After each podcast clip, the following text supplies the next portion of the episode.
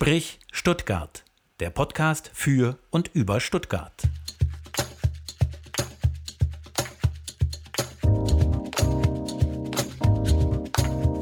Sprich Stuttgart. Heute zu Gast Amba Zaya. Sprich Stuttgart. Am Mikrofon Stefan Ferdinand und Noah Wacker-Weber. Willkommen zu Sprich Stuttgart und ich begrüße ganz herzlich die Architekturjournalistin und Kritikerin Amba Sayar bei uns. Hallo Noah, hallo Stefan. Hallo. Ja, Amba Sayar, ich beginne mal mit ein paar Daten und Fakten zu Ihrem Leben und Ihrer Karriere. Also unterbrechen Sie mich gerne, wenn ich irgendwas Falsches sage. Mach ich. Ähm, Sie wurden 1953 im Iran geboren, mhm. die Mutter Schwäbin und der Vater Iraner. Sind dort in Teheran äh, aufgewachsen und haben Abitur gemacht äh, auf einer deutschen Schule. Genau. Ähm, dann kamen Sie nach Deutschland und haben in Göttingen Kunstgeschichte und Germanistik studiert. So, mhm. dann wollten sie eigentlich wieder zurück äh, in den Iran. So war der ursprüngliche Plan, ja. Aber es sollte anders kommen, denn 1979 äh, gab es die iranische oder auch islamische Revolution und der Rest ihrer Familie ist dann auch mit nach Deutschland gekommen. Ja, und, die waren dann zum Teil schon da. Ja, sind dann schon rübergekommen. Und ihr Professor sagte zu der Zeit, ähm, es gibt bei dem, beim Göttinger Tagblatt ein Volontariat, äh, wo man sich bewerben kann. Das haben sie getan, haben es bekommen. Ja. Und das Ach, war dann. So ging das damals. Ich wusste ja, also ich sage wirklich immer, ich bin da zu diesem Beruf gekommen wie die Jungfrau zum Kind. Also ähm, heutzutage weiß ich gar nicht, muss man sich äh, wahrscheinlich äh, bei vielen Blättern oder Medienhäusern bewerben und äh, bekommt keine Stelle. Ich habe damals ähm, das gar nicht, äh, das war gar nicht der Plan. War gar nicht und, der Plan. Nee, und äh, äh, dann hat mich aber ein Professor, der freundschaftliche Beziehungen zu irgendwelchen Redakteuren hatte, gefragt, ob ich nicht ein Volontariat machen wollte. Und dann habe ich gedacht, ja, kann ich ja mal kann ich ja mal machen. Ähm, ein Jahr lang sollte das gehen und äh, bei der Zeitung wurde mir auch gesagt, also äh, auf keinen Fall länger. Nach dem Jahr bist du wieder raus. Und dann hat am Ende dieses Jahres eine Redakteurin gekündigt und dann hat man mir diese Stelle angeboten. Also es war wirklich eine Kette von Zufällen, äh, wie ich dann letzten Endes doch Journalistin geworden bin. Gab es aber mit dem, mit dem Studium dann auch einen anderen Plan, den Sie auch hätten verfolgen können? Also ich hatte mir irgendwann zwischendurch äh, gedacht, jetzt promoviere ich mal, weil ich fand es an der Universität eigentlich so ganz gemütlich. Und das harte Berufsleben äh, hätte von mir aus noch ein bisschen warten können. Aber ähm, ja, ich hatte so Flausen im Kopf, vielleicht Goethe-Institut, solche, äh, solche Karrieren. Ähm, aber planen ist echt nicht meine Stärke. Ich ja. habe das alles immer auf mich zukommen lassen. Ja, gut, es kam dann ja dann anders und dann ähm, sind Sie ja von Göttingen weg mhm. nach Stuttgart. Äh, ja, nach fünf Jahren. Also fünf Jahre habe ich beim Göttinger Tageblatt gearbeitet. Ja, dann ging es in die Lokalredaktion mhm. äh, der Stuttgarter Zeitung. Mhm. Ähm, später haben Sie nochmal gewechselt äh, zum ähm, Architekturmagazin Baumeister in München, mhm. kam dann aber auch wieder zurück äh, zur Stuttgarter Zeitung 1995 und seitdem haben sie dort als Redakteurin für Kunst und Architektur gearbeitet. Mhm. Jetzt sind sie im Ruhestand. Genau. Genau, gut zusammengefasst, oder? Gut Kann man das zusammengefasst, so genau. Und jetzt mache ich auch, also arbeite ich weiterhin noch ein bisschen frei, also ich bin noch nicht ganz raus. Genau, Sie machen ja hier und da mal was, das werden wir später auch noch ansprechen. Mhm. Aber jetzt mal eine als Einstiegsfrage. Stellen Sie sich vor, Sie haben 500 Millionen Euro mhm. und können es nach Belieben ausgeben für ein Bauprojekt in Stuttgart, um ein Bauprojekt hier in Stuttgart zu realisieren. Was wäre es?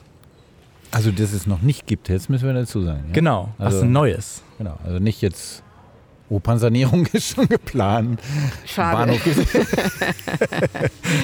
also, ähm, ja, meine Antwort enttäuscht euch jetzt vielleicht ein bisschen. Ich würde das gar nicht unbedingt in ein einzelnes Bauwerk investieren, sondern ich würde versuchen, ähm, in dieser Stadt mal einen Gesamtplan äh, zu machen, der einerseits die öffentlichen Räume neu äh, gestaltet, verbessert. Die haben es dringend nötig.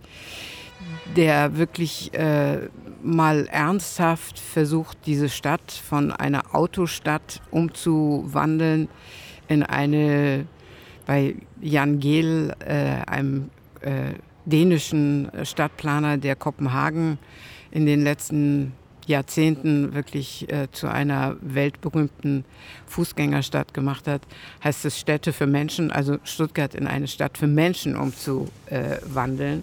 Und ich glaube, da wären dann die 500 Millionen erstens nicht zu viel und zweitens besser angelegt in, als in einem einzelnen Bauprojekt, weil das ist es, was hier in Stuttgart wirklich, wirklich, ähm, ja, woran es wirklich hapert. Mhm. Also äh, es gibt immer mal wieder das eine oder andere äh, Bauprojekt, was ganz attraktiv ist, aber ähm, da würde ich dann, glaube ich, eher die Stadt als äh, den, äh, das Einzelbauwerk mhm. in den Blick nehmen. Also Stadt für Menschen. Städte Was ist es denn jetzt? Eine Stadt für, Eine Stadt für Autos. Autos. Mhm, Stadt für Autos, so ist es. Also man muss ja wirklich, das braucht man keinem erzählen, der Stuttgart ein bisschen kennt. Einerseits diese Stadtautobahnen, die irgendwie nicht wegzukriegen sind. Auch der neue Oberbürgermeister, so neu ist er ja inzwischen nicht mehr, äh, hat eigentlich kein großes Interesse daran, äh, diese Straßen mal ein bisschen zu domestizieren. Ähm, also diese Stadtautobahnen sind einfach ein Unding in heutiger Zeit. Andere Städte haben es geschafft, sich wirklich äh, in eine andere Richtung zu bewegen. Man muss gar nicht unbedingt nach Kopenhagen gucken. Paris hat es geschafft, seine Seine-Ufer äh, zu begrünen, für Fußgänger zu öffnen, da den Autoverkehr rauszunehmen. Barcelona ist dabei, seine Stadtquartiere äh, von, vom Autoverkehr zu befreien. Und hier wird zwar immer und immer und immer diskutiert, aber es passiert nichts. Und man merkt es zum Beispiel auch, wenn man über eine breitere Straße geht. Man wartet an der Fußgängerampel so lange, dass man manchmal denkt, ich hätte mir einen Schlafsack mitbringen sollen, bis ich hier rüberkomme. Das, äh, ja, also an solchen Kleinigkeiten auch. Es ist immer noch eine Stadt für Menschen und äh, immer noch eine Stadt für Autos. Und ähm, was weiß ich, die Wettbewerbe, die da schon, schon äh, immer wieder drüber äh, ausgeschrieben waren, die verstauben in den Schubladen. Mhm. Dann kommen wieder Gemeinderatsbeschlüsse, die die Wettbewerbe unterlaufen. Also ist das alles ein bisschen unkoordiniert. Man kann das eigentlich sehr schön äh, nachhören auch. In unserem Podcast Cem Arad hatten wir ähm, genau, ja. zu Besuch mhm. hier im Podcast und er beschreibt, er hatte den Wettbewerb zur B14 gewonnen. Genau. Und wenn man das hört und sieht, was er da machen will, mhm. dann versteht man, glaube ich, sehr schnell, was du meinst. Also das ist ja so ein Konzept, wo diese Straße völlig neu definiert mhm. wird wo Lebensräume tatsächlich geschaffen werden und gar genau. nicht mal, indem man einfach alles zuschüttet und wegplaniert, mhm. sondern indem man das, was da ist, anders umwidmet, neu definiert. In, er hat da so, äh, wenn ich das richtig wiedergebe, so Zellen, zum Beispiel der österreichische Platz würde dann so eine, Bege wie so eine Begegnungsstätte, mhm. was ja unter der Paulinenbrücke jetzt in Teilen so im Mini-Mini-Format mal versucht wird. Und da war so eine Vision erkennbar. Ja. Äh, wenn man aber diese Geschichte dieser Wettbewerbe nimmt, dann ist das eigentlich eine sehr frustrierende Geschichte, mhm. weil die ja letztlich alle Also ich habe das ja. mal beschrieben, ähm, diese, diesen B14-Wettbewerb. Ähm, wenn man die Ausschreibung der Stadt gelesen hat, hat sich das eigentlich gelesen wie so eine große Verkehrsberuhigungsmaßnahme. Mhm. Also die Stadt selber hat eigentlich gar nicht so richtig kapieren wollen vielleicht, oder kapieren können, äh, was, worum es da geht. Die Architekten haben das begriffen. Ähm, ich habe das damit verglichen, dass äh, wenn man die Ausschreibung liest, hört sich das an, eine große Wunde, die die Stadt teilt, äh, die will man jetzt versuchen mit Längsstichen zu vernähen. Mhm. Klappt natürlich nicht. Man muss Querstiche Quer, äh, äh, machen, damit eben die beiden Teile äh, die da getrennt worden sind durch diesen Schnitt äh, der Auto, Stadtautobahn. Man muss es mit Querstichen vernähen. Und das genau haben die Architekten gemacht. Also man muss wirklich die Stadtquartiere wieder miteinander mhm. verbinden und diese Trennung aufheben. Das haben die wirklich, fand ich damals, gut hingekriegt.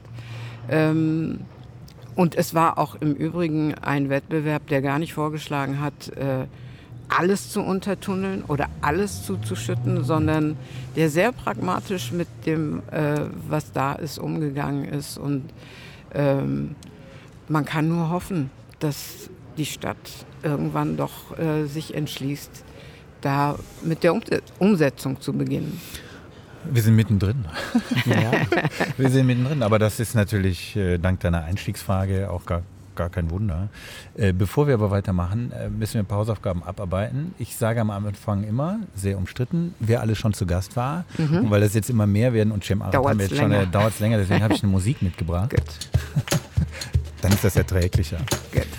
Also, es waren zu Gast Katrin Art, Cem Arat, haben wir schon erwähnt, Muchterem Aras, Irene Armbruster, Wieland Backes, Michael Bohnenstingel, Michael Blume, Marjoke Bräuning, Ines de Castro, Sarah Dahme, Colin Dinkelacker, Joachim Dors, Tobias Elsässer, Serkan Ehren, Astrid Fünderich, Erik Gauthier, Kai Gnifke, Ulrike Groß, Laura Halding-Hoppenheit, Moritz Hans, Philipp Hans, Sophie Henne, Christian Hermes, Timo Hildebrand, Andreas Hofer, Cornelia Hortz, Marie-Laurence Jungfleisch, Elisabeth Kabatek, Stefan Kaufmann, Vincent Klink, Dieter Kraus mit Ulrich Wegenast, Christiane Lange, Bär Lesker, Meckes, Stefanie Meyerholz, Cornelius Meister, Johannes Miller, Frank Nopper, Entschuldigung, Amina Usman Dauda, Rainer Pfisterer, Phyllis Retschbar, Timo Seyer mit Axel Asfalk, Stefanie Schneider, Mini Schulz, Wolfgang Schorlau, Walter Sittler, Stefanie Stegmann, Stefan Wolf und Ingo Zamparoni. Und unser Preview, es werden zu Gast sein Alexander Roos, Wolfgang Baum, Thomas Kölpin oder Luisa Schneider. Immer wieder neue Namen. Das war unser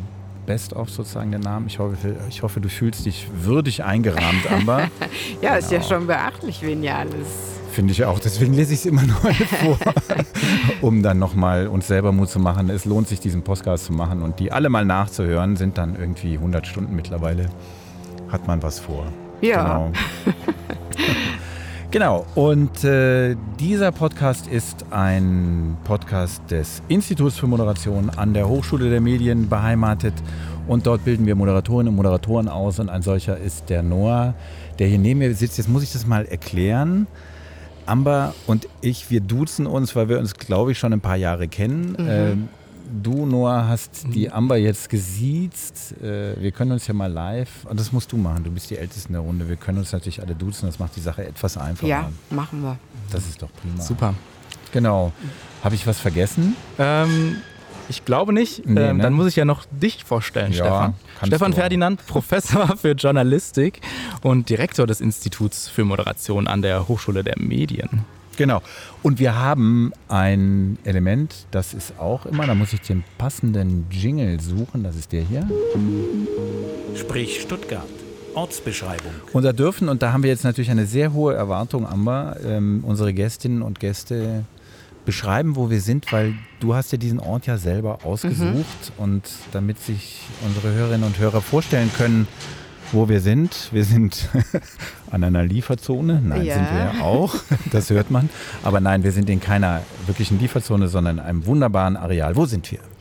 Wir sind hier im Hospitalhof, äh, im Innenhof heute, weil das Wetter es erlaubt, glücklicherweise. Hospitalhof ist das äh, evangelische äh, Bildungszentrum äh, der Stadt Stuttgart. Also es ist keine, natürlich keine städtische Institution, sondern eine kirchliche Institution. Äh, äh, neben uns, rechts von mir, die Hospitalkirche, die dazugehört. Ähm, vor ein paar Jahren ist der Hospitalhof, der alte Hospitalhof, abgerissen und neu gebaut worden.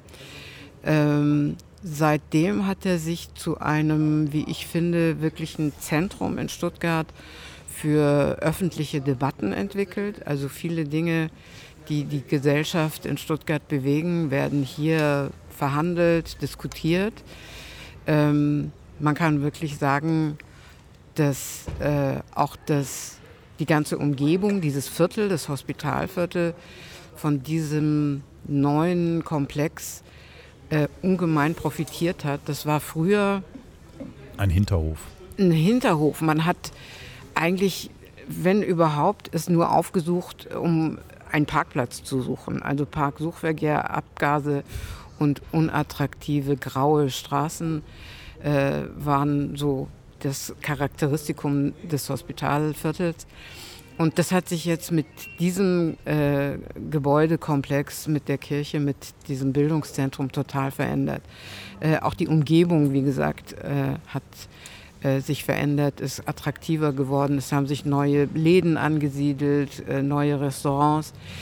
Man kann also mit Architektur tatsächlich was drehen, mhm. wenn sie entsprechend, ähm, wenn sie entsprechend konzipiert ist und nicht nur, äh, dass es ja das, äh, was ich immer versuche, auch in meinen Artikeln rüberzubringen, wenn es nicht nur so eine selbstbezogene Architektur ist und sich möglichst äh, äh, glamourös äh, nach außen darstellen will, sondern wenn sie von der Stadt her gedacht ist. Und das genau tut diese, dieser Hospitalhof. Ähm, es gibt noch ein paar so kleinere Sachen, die jetzt nicht in erster Linie genannt werden müssen, ähm, aber es hat auch ähm, wieder das Bewusstsein für die Geschichte des Ortes, mhm. äh, glaube ich, geweckt.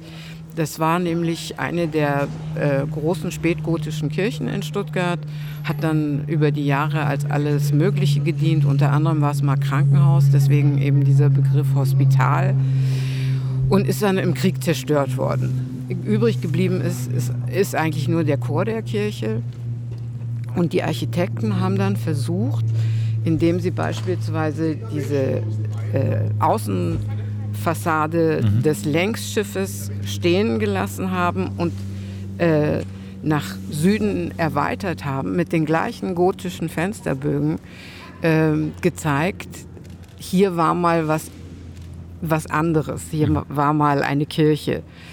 Und auch solche, ähm, solche solche Zeichen, ich zögere so ein bisschen das Zeichen zu nennen, aber dieses Weiterbauen, finde ich, ist in äh, diesem Gebäude auf ungemein äh, glückliche Art und Weise gelungen. Und deswegen habe ich mir den Hospitalhof ausgesucht.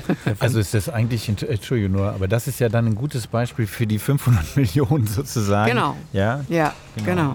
Weil es mehr geht als nur um ein Gebäude. Ja, ich wollte noch sagen, also wenn man, also wenn ich jetzt hier mich umsehe, dann sehe ich auch diese so drei verschiedene Elemente, weil mhm. ich sehe die Kirche auf der linken mhm. Seite, dann diese gotischen Torbogen, wenn ich gerade ausgucke. Fensterbögen. Genau, Fensterbögen und rechts ähm, ein sehr, sehr modernes Gebäude. Verwaltungsgebäude, genau. Ja. Äh, ja, also das ist eben das, was ähm, mich an diesem Hospitalhof so überzeugt, dass äh, hier Geschichte und mhm. moderne, moderne, Architektur zusammenkommen, dass äh, nichts davon so demonstrativ sich gegen das Alte absetzt, was ja in der modernen Architektur lange ein Dogma war. Man muss immer betonen, man ist das ganz andere, man hat eigentlich mit der Tradition gar nichts zu tun. War vielleicht in Deutschland auch nach dem Krieg eine Haltung, die man möglicherweise verstehen kann, hat aber wirklich sehr viel Schaden angerichtet auch. Und inzwischen gibt es eben eine ähm, Bewegung, wäre zu viel gesagt, aber eine Strömung in der Architektur, die sagt, wir bauen einfach weiter mit dem, was wir vorfinden. Das muss jetzt nicht demonstrativ das andere Neue sein, sondern es muss versuchen, ähm, an das anzuschließen, was wir vorfinden, egal ob es jetzt ähm, ein mittelalterliches Rathaus ist oder eine meinetwegen auch Stadtautobahn. Ähm, wir gehen mit dem um, was wir vorfinden und wir versuchen an der Stelle die Stadt zu verbessern. Mhm. Und ja, deswegen Jetzt müssen wir vielleicht noch was zu dem Architektenbüro sagen, die mhm. das hier äh, hingestellt haben, mhm. denn das ist ein Stuttgarter Produkt sozusagen. Ja, oder? ja, die Architektenlehrer Ragnarsdorf der UI äh, sind, wie die Namen äh, verraten, nicht alles Stuttgarter. Äh, nur äh, Arno Lederer äh, ist, glaube ich, tatsächlich gebürtiger Stuttgarter. Jorun Ragnarsdorf, der ist Isländerin und Mark Ui hat, soweit ich weiß, zumindest chinesische Vorfahren, aber er ist auch hier in der Gegend geboren, was man ihm auch anhört. Ich glaube, der redet am meisten Schwäbisch von allen dreien. und das ist eben ein Büro, was genau äh, diese Haltung äh, in seinen Projekten immer wieder versucht äh, zu äh, verwirklichen. Ähm, dieses Weiterbauen, äh, von der Stadt her denken, Stadt verbessern mit äh, einem Projekt, ähm, was mir wirklich als, als äh, Grundeinstellung unglaublich gut gefällt. Mhm. Wo hat das denn nicht funktioniert in Stuttgart? Also dieses Weiterbauen. Überall sonst. äh, also soll ich mal eine Geschichte erzählen über die Staatsgalerie? ähm, die Staatsgalerie damals, als äh, James Sterling den Wettbewerb gewonnen hat, das war ja so die Anfänge der Postmoderne, als, es, äh, nach als die Postmoderne nach Deutschland kam. Ähm, und die Architektenschaft in Stuttgart war wirklich entsetzt. Also, äh, das kann man sich heute gar nicht mehr vorstellen. Ja, ne? also aber es gab mhm. einen richtigen Architekturstreit. Ähm, Sterling wurde vorgeworfen, er baut Nazi-Architektur, also Travertin und diese äh, massiven äh, Mauern, diese massiven äh, Strukturen, ähm, das sei alles nazihaft. Also wirklich ein absurder Vorwurf, äh, erhoben von deutschen Architekten gegenüber einem Engländer.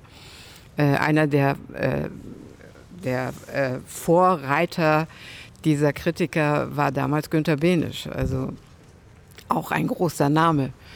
Und äh, natürlich, der hat ganz andere Architektur gebaut, aber äh, es gab also äh, heftige Diskussionen, öffentliche Diskussionen.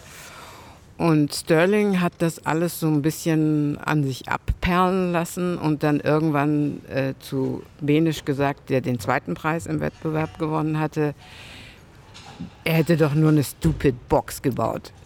Ähm, das muss man mal festhalten, die Staatsgalerie.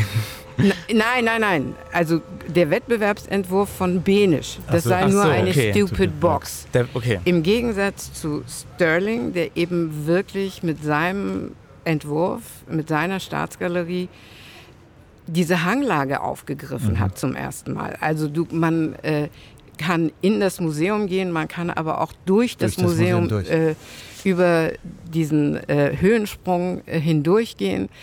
Ähm, dieses Museum sucht Anschluss an die Gebäude links und rechts neben ihm. Es versucht, das war ja damals auch schon Sterlings Anliegen, über diese Straße zu kommen, die die Stadt an der Stelle so teilt. Das alles wurde damals gar nicht so richtig begriffen. Man hat halt auf diese postmodernen Elemente geguckt, aber der wahre, die wahre Stärke dieses Entwurfs, Staatsgalerie, dass das eben äh, ein Haus ist, was sich die Topografie zunutze macht, was sich die Stadt an dieser Stelle zunutze macht, ist gar nicht verstanden worden. Und leider hat es auch keine großen Nachahmer gegeben. Also Stuttgart hat dann vorgezogen, bei den Stupid Boxes zu bleiben. Und die prägen mehr oder weniger wirklich die Architektur in der Stadt. Ah, so kommst du jetzt auf den Okay, ich denke gerade an die John Cranko Schule, da ist es ja auch wieder gemacht worden. ja, ja, sehr schöner, mhm. sehr schöner Entwurf. Äh, mhm. auch damals im Wettbewerb der einzige, der mit der Hanglage mhm. umgegangen ist. Also äh, das treppt sich ja da mhm. äh, den Hang wirklich äh, runter, greift auch so ein bisschen ein Stuttgarter Motiv der Steffele auf in Großformat. Aber damals äh, gab es genug Entwürfe, die einfach eine Stupid Box in den Hang gerammt haben. Ähm, und insofern war ich damals eigentlich sehr äh, überzeugt, dass dieser Entwurf der Münchner Architekten Burger Rudatsch den ersten Preis bekommen hat. Ist die Stadtbibliothek auch eine Stupid Box? Ja. Ja, ich bin kein Freund der Stadtbibliothek. Ähm, ich weiß, dass sie sehr erfolgreich ist, dass sie sehr gerne auch von gerade jungen Leuten mhm. aufgesucht wird, finde ich auch ganz toll. Äh, es gibt innen wirklich auch äh, tolles Raumerlebnis, also dieses äh, nach oben äh, so trichterförmig ansteigende, dieser Saal mit den offenen Bücherregalen ist wirklich äh, ganz tolles äh, Raumerlebnis aber als äh, solitär, der auch nach allen Seiten gleich aussieht, der nach außen auch so hermetisch ist, liebe ich die Stadtbücherei überhaupt nicht, muss ich leider sagen. Das ist ja äh, erstaunlich, weil du hast ja zwei Bücher herausgegeben, mhm. Architekturstadt Stuttgart, mhm. die haben wir hier auf dem Tisch liegen, so mhm. als Deko. Und auf dem einen ist die Stadtbibliothek ja vorne drauf. Das ja. war das erste, ja. glaube ich. Ne? Das war von 2000 zwölf, glaube ich, ja. Ich glaube, zehn Jahre her jetzt. Ja, genau.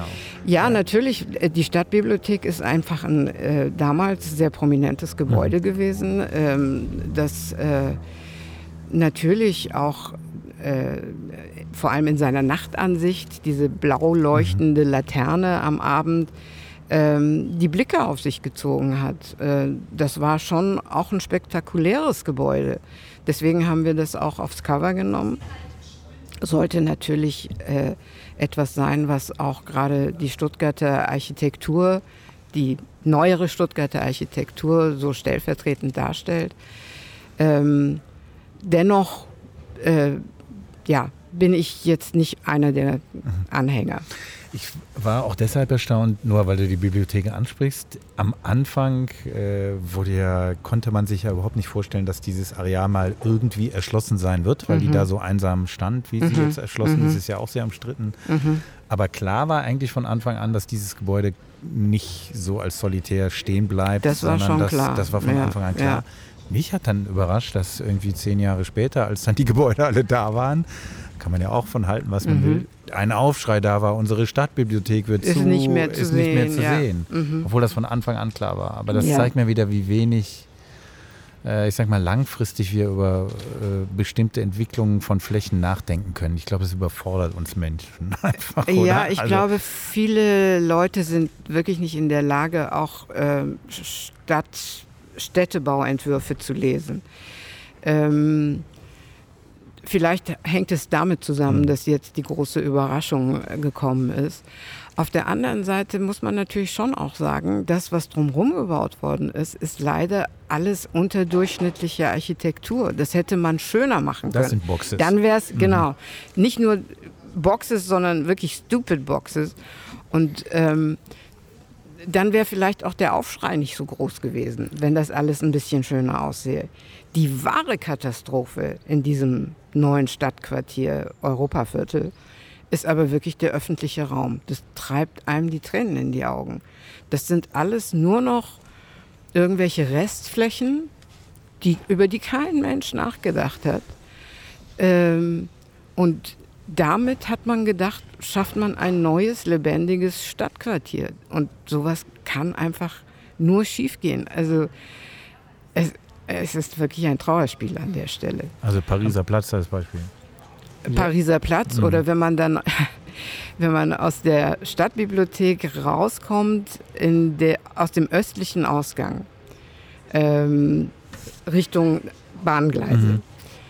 Da steht irgend, ich weiß nicht genau, was es ist, eine Umspannstation oder sieht irgendwie aus wie so ein Trafohäuschen, ein schwarzer Klotz auf einem Stück Rasen.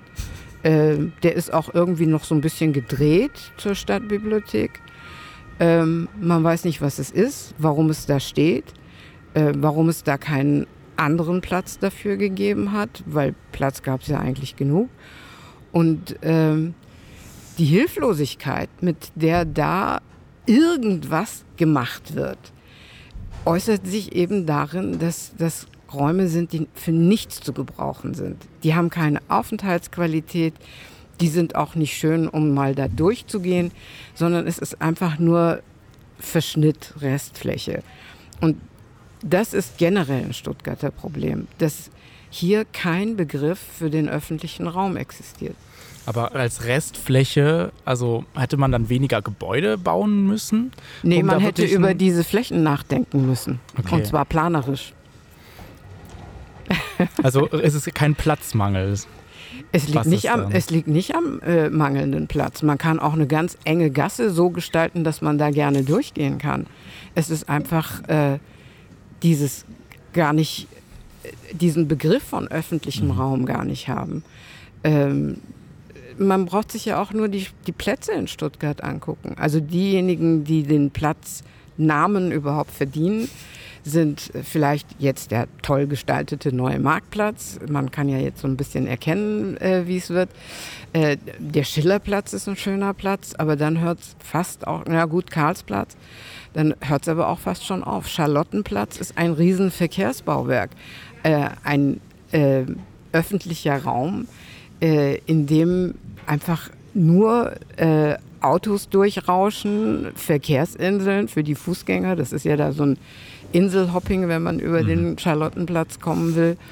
Äh, äh, Gebhard-Müller-Platz, diese, diese ganzen äh, Plätze sind, sind, Plätze. sind eigentlich nicht Plätze. Das ist ja alles öffentlicher Raum. Das sind eigentlich, äh, sollten das die guten Stuben der Stadt sein, wenn man äh, mal an andere europäische Städte denkt. Ähm, ich kann nur wieder zitieren, Paris oder mein Gott, Venedig ist natürlich äh, eine, eine äh, Vergleichsgröße, die hier eigentlich gar nichts zu suchen hat. Aber damit man einfach mal einen Begriff davon kriegt, was öffentlicher Raum sein kann. Ähm, und das ist hier wirklich ähm, extrem vernachlässigt, beziehungsweise es gibt gar kein Bewusstsein dafür, meiner Meinung nach. Jetzt halte ich mal dagegen. Ähm, der Marienplatz wurde äh, umgestaltet mhm. schon vor etlichen Jahren. Mhm. Da war der total in der Kritik als Betonwüste ja. und keine Bäume natürlich. Ja. Da war ja alter Baubestand. Mhm. Dann hat es ein paar Jahre gedauert und plötzlich wurde der aber, ich nenne es so mal, Hotspot. Um, genau, ein mhm. Hotspot, mhm. umdefiniert. Mhm. Und zwar von, von euch, den Jüngeren. Ja. Was ich wirklich erstaunlich fand für diese Stadt. Ja. Eigentlich ein ein positives Beispiel. Ja, das jetzt stimmt. mal abgesehen mhm. davon, was das jetzt an Randale mit sich bringt. Da mhm. haben wir mit Colin Dinklacker ja auch drüber mhm. gesprochen. Ähm, der Feuersee ist zum Beispiel, wo ich denke, okay, da wird jetzt der öffentliche Raum auch umdefiniert und das mhm. funktioniert auch mit allen Nachteilen. Mhm. Mhm. Und selbst ich sag's jetzt mal, der kleine Schlossplatz mhm. ist zwar eine Riesendiskussion, aber immerhin, man mhm. macht sich darüber Gedanken. Es ist ein öffentlicher Raum, mhm. der auch von jungen Menschen benutzt ja. werden können soll, die vielleicht nicht weiß ich nicht, 12 Euro für einen Cocktail bezahlen wollen, mhm. sondern den öffentlichen Raum auch für sich nutzen wollen. Genau, ja. Eigentlich ja. doch ganz gute Beispiele. Die ja, Diskussion das, jetzt das mit stimmt. Also insofern äh, war das jetzt vielleicht sogar ein bisschen ungerecht. Es gibt ein paar Positivbeispiele. Marienplatz zähle ich unbedingt dazu. Mir ist er inzwischen fast schon wieder ein bisschen genau. zu vollgestellt. Deswegen sage ich, also das ist genau. Irgendwelchen jetzt. Kiosken und, mhm. und äh, äh, was da alles dann hinterher noch draufgekommen ist. Von mir aus hätte der ruhig ein bisschen leerer bleiben können. Ähm, äh, Schloss, äh, äh, kleiner Schlossplatz ist eigentlich auch ein ganz gutes Beispiel.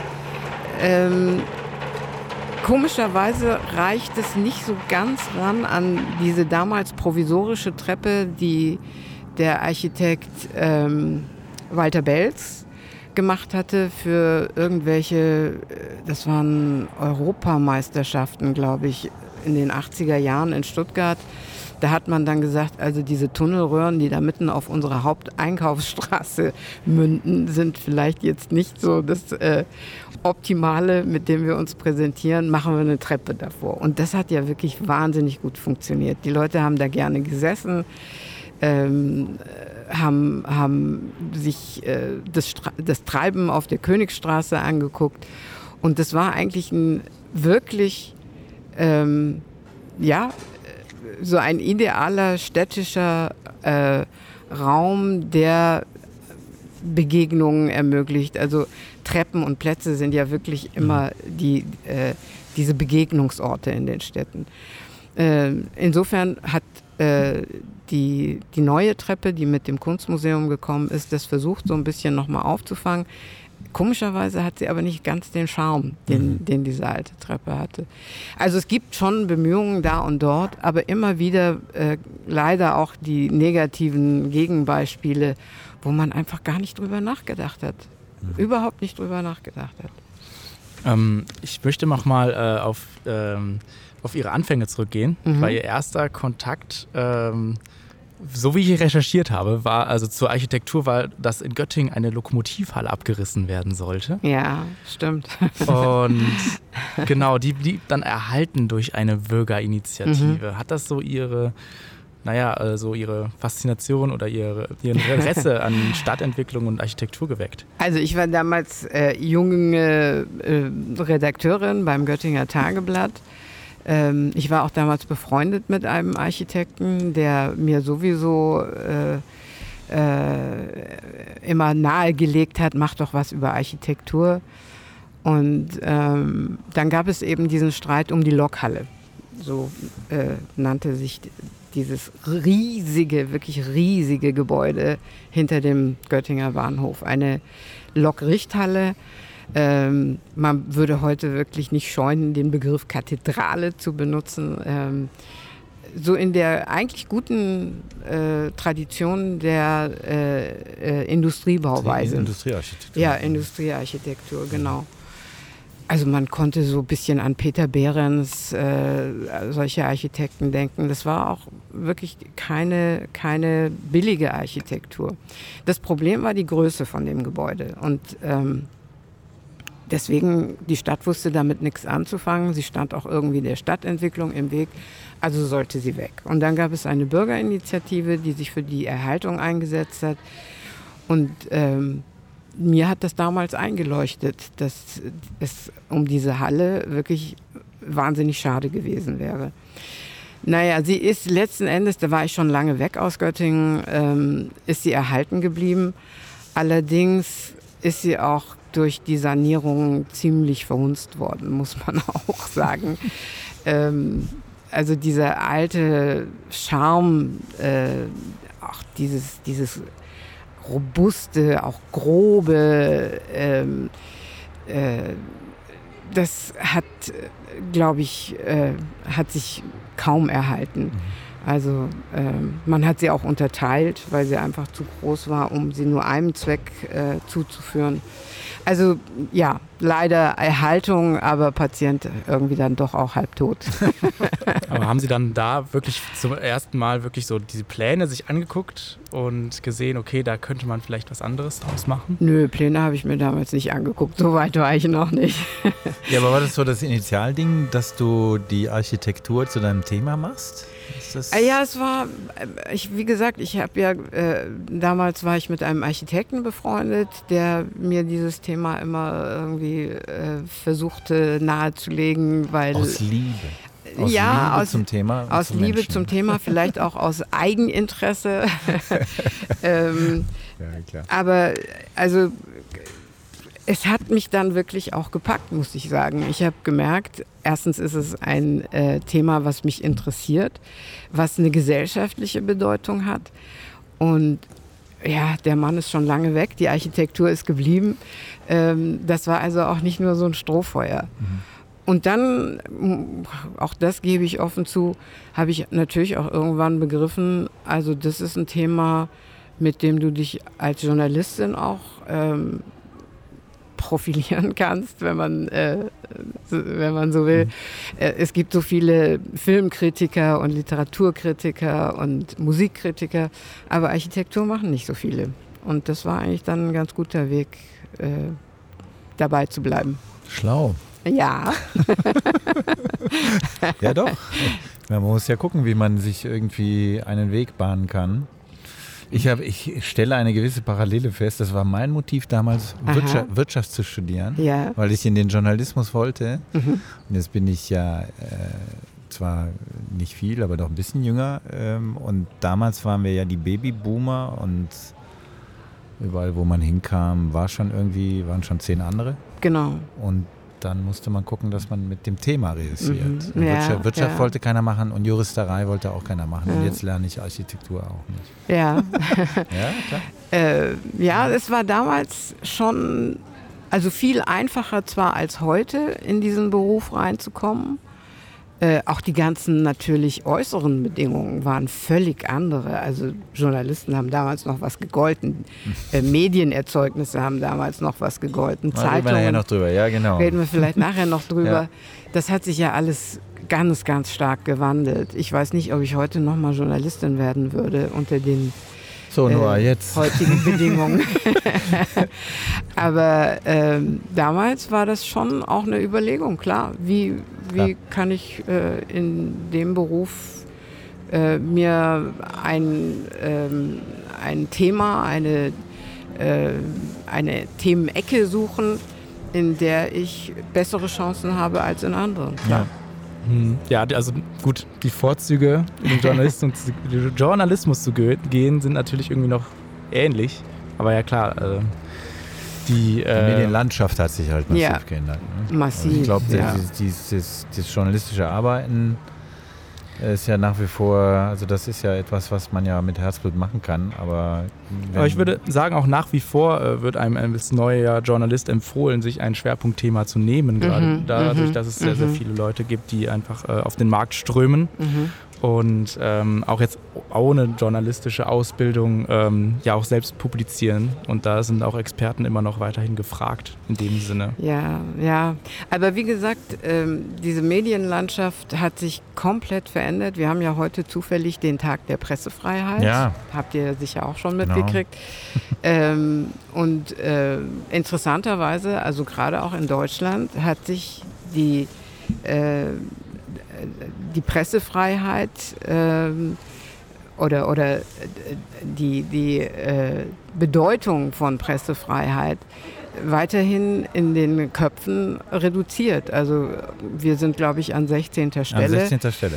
Äh, an, ergänzen, genau. äh, auf Demonstrationen ja. werden äh, Journalisten immer wieder angegriffen, verprügelt, beschimpft.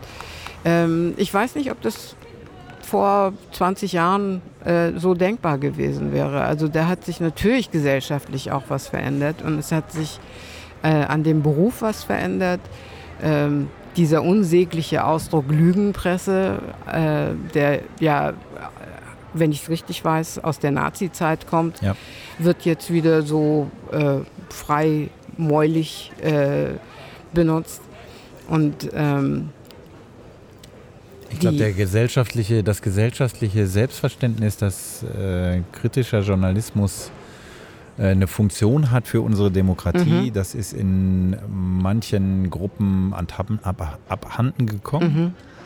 Und dadurch ist das, was früher undenkbar war, plötzlich aussprechbar. Dieses Lügenpresse-Wort mhm. ist für mich da das absolute Beispiel. Mhm. Mhm. Und das ist natürlich, es hat so was Trumpsches. Je öfter du das sagst, desto ja. selbstverständlicher ja. wird es in bestimmten Zielgruppen auch äh, ja. verwendet. Äh, und dann ist es, gibt es alternative, sogenannte alternative Fakten und da kommt auch der beste Journalismus nicht mehr gegen an. Also ich glaube, ja, das ist. Wenn jemand ja. sich so dermaßen äh, der Wirklichkeit und der Wahrheit verweigert, dann kommt man wahrscheinlich auch äh, wirklich an seine Diskussionsgrenzen. Ähm, und ein krasses Beispiel, ich meine, das muss man heute eigentlich kaum erwähnen, ist natürlich auch Russland, ne? mhm. wo äh, es Putin gelungen ist, die Medienlandschaft oder die, die russischen Medien komplett gleichzuschalten. Und äh, man darf also ein Wort wie Krieg äh, nur ja. unter Strafe benutzen. 15 Jahre Bunker, äh, wenn ich Krieg sage. Also ähm, vielleicht, vielleicht ist die kleine Hoffnung, führt es doch manchen Leuten dann doch nochmal mal vor Augen, wie wichtig eine freie Presse ist oder mhm. freie Medien. Ich frage mich gerade, ob das auch, also ob dieses Problem zu lösen ist auf Seiten des Journalismus, der Gesellschaft oder auch der Politik. Weil, also wenn man jetzt ähm, als Beispiel nochmal Polen ranzieht, wo mhm. jetzt auch quasi eine Tendenz dazu ist, dass freie Medien immer weiter eingeschränkt werden können. Mhm. Können die sich selbst überhaupt wehren? Kann der Journalismus sich selbst irgendwie wehren? Oder äh, kommt das, muss das irgendwie von der Gesellschaft kommen oder von der Politik? Die Politik muss natürlich die gesetzlichen Grundlagen schaffen, dass äh, Medien frei berichten können.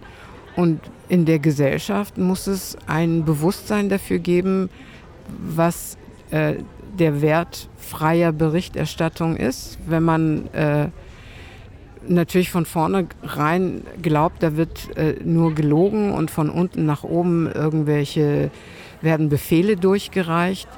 Ähm, dann kann natürlich äh, ein Bewusstsein dafür dann äh, ist, ist entweder nicht vorhanden oder kann nicht entstehen. Ich weiß nicht, woher solche Mythen und Verschwörungstheorien äh, kommen. Ähm, ich denke auch immer, eigentlich geht es der deutschen Gesellschaft im Großen und Ganzen doch gar nicht so schlecht. Das, äh, also es ist mir hm. eigentlich auch ein bisschen ein Rätsel, woher diese, diese auch sehr selbstmitleidige Gesellschaft kommt, die immerzu glaubt, sie würde hinters Licht geführt und ähm, von, den, äh, von der Politik und von den Medien ähm, äh, belogen. Ich weiß es nicht.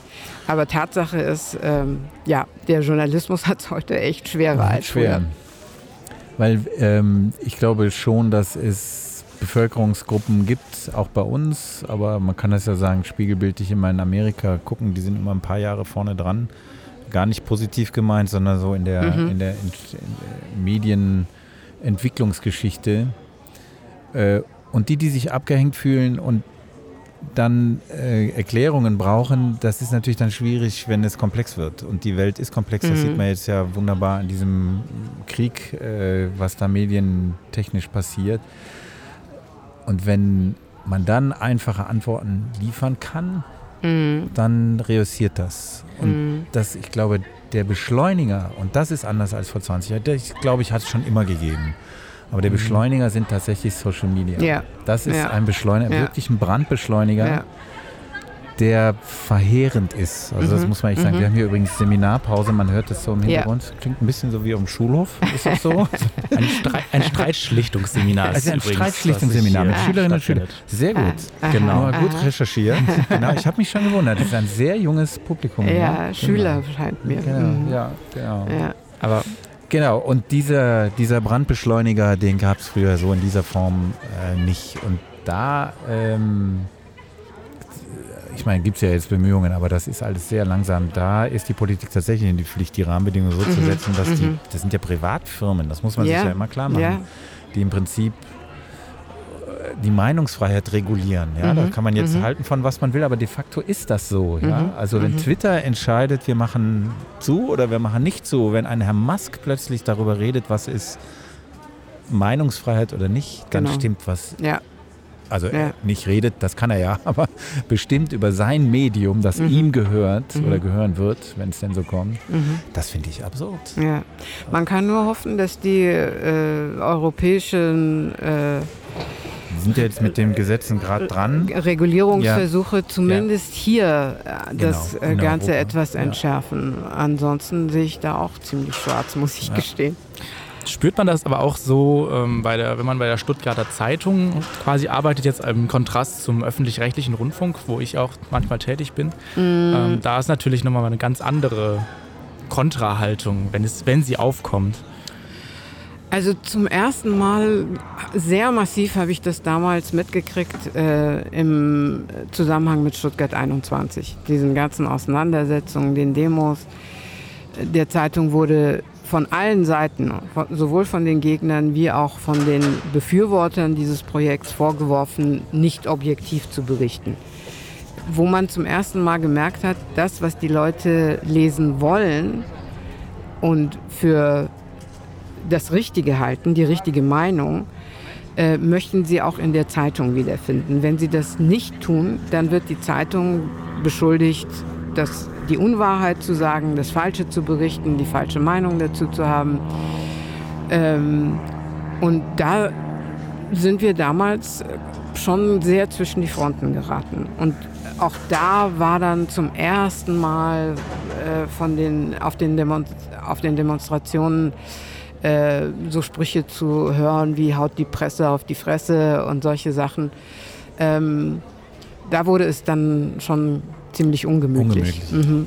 Und ist dann auch eigentlich ähm, nahtlos weitergegangen. Also äh, es gab immer irgendwelche, da, also man muss jetzt nur an diese Corona-Proteste mhm.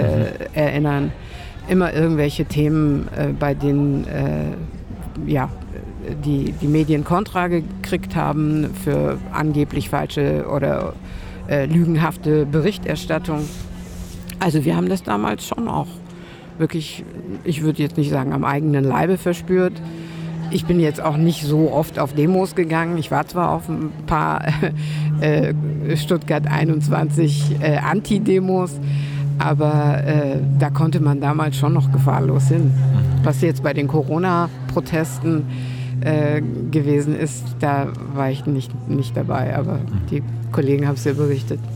Aber interessant, äh, die Entwicklung. Ich habe das ja nur als Leser ähm, mitverfolgt und fand das hochspannend. Also in doppelter Hinsicht. Einmal die Proteste selber, weil ich versucht habe, die zu verstehen. Gegen Nicht, Stuttgart 21. Ja, genau. Mhm. Also was treibt die Menschen an in so einer hohen Emotionalität? Man hatte ja selber im Umfeld, kannte man dann plötzlich Leute, die waren absolute Gegner. Mhm wo du dann denkst, huh, was mhm. treibt jetzt den oder die um? Also man wusste es nicht, es wurde ja zu so einem Spaltthema, das war mhm.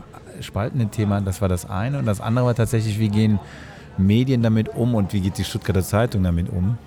Und ich hatte schon den Eindruck, dass die Zeitung so ein ähm, so einen Wandel gemacht hat am Anfang war es so eine, ja, das ist so ein, so ein, so ein Infrastrukturprojekt, das tut der mhm. Stadt gut, mhm. also mehr so eine wirtschaftsliberale Haltung, für die die Zeitung ja auch gewisserweise steht. Ja. In der Kommentierung und auch in der Berichterstattung, die Proteste kamen schon vor am Anfang, aber das war irgendwie nicht, hatte nicht so eine mhm so ein Gewicht. Jedenfalls schien mir das so. Ja. Und das hat sich dann mit den, mit den Monaten und den Jahren aber schon geändert. Also es war mehr Pro und Contra plötzlich sichtbar. Jedenfalls habe ich das so mhm. wahrgenommen. Mhm.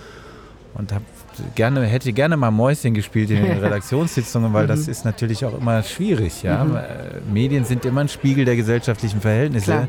Man kann nicht sagen, rechtsrum stimmt und linksrum ist es, mhm. ist es äh, falsch. Ja? Deswegen fand ich das schon bemerkenswert, wie sich das, wie sich das aus meiner Sicht in, in eine breitere Vielfalt gewandelt hat. Mhm. Nicht so sehr in eine, in eine Positionierung, das habe ich nie so empfunden. Aber ich war auch war auch nie so ein überzeugter, ja, emotionaler Kämpfer. Ja. Also ich war gegen das Projekt, aber hauptsächlich eigentlich ähm, weniger, äh, was, was Bahnverbindungen betrifft. Da bin ich auch absolut kein Experte. Aber was mir daran ähm, äh, nicht behagt hat, war, dass man eben diesen denkmalgeschützten Bahnhof so verstümmelt hat und dass man einen historischen Park an der Stelle zerstört.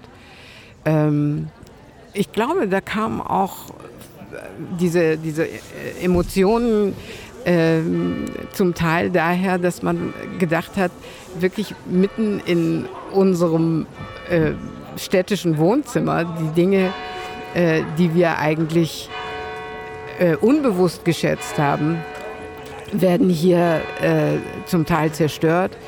Und ähm, ja, also es ging, ging so ein bisschen um das eigene, glaube ich, warum die Leute sich da so äh, dermaßen aufgeregt haben.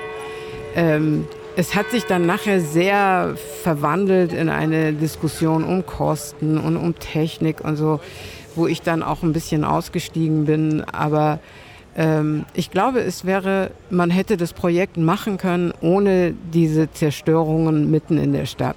Und das war das, was mich daran am meisten eigentlich gestört hat. Ich war als äh, damals äh, Architekturjournalistin, äh, habe das auch in der Zeitung immer wieder zum Ausdruck gebracht. Also wir haben versucht, wirklich äh, das Bahnhofsgebäude vor diesen Teilabrissen zu bewahren, äh, mit Diskussionen, mit Interviews, mit Artikeln, ist aber leider nicht gelungen. Mhm. Stuttgart hat ja sowieso einen großen Hang, immer alles abzureißen, bis heute.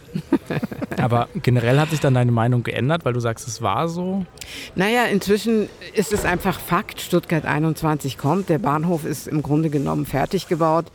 Ähm, die, diese Kelche, Kelchstützen sind ja jetzt alle gegossen und äh, das ist jetzt nicht mehr zurückzudrehen. Insofern äh, natürlich passt man sich dann auch den Realitäten wieder an. Ich bin wirklich gespannt, ähm, was das für ein städtischer Raum mhm. wird.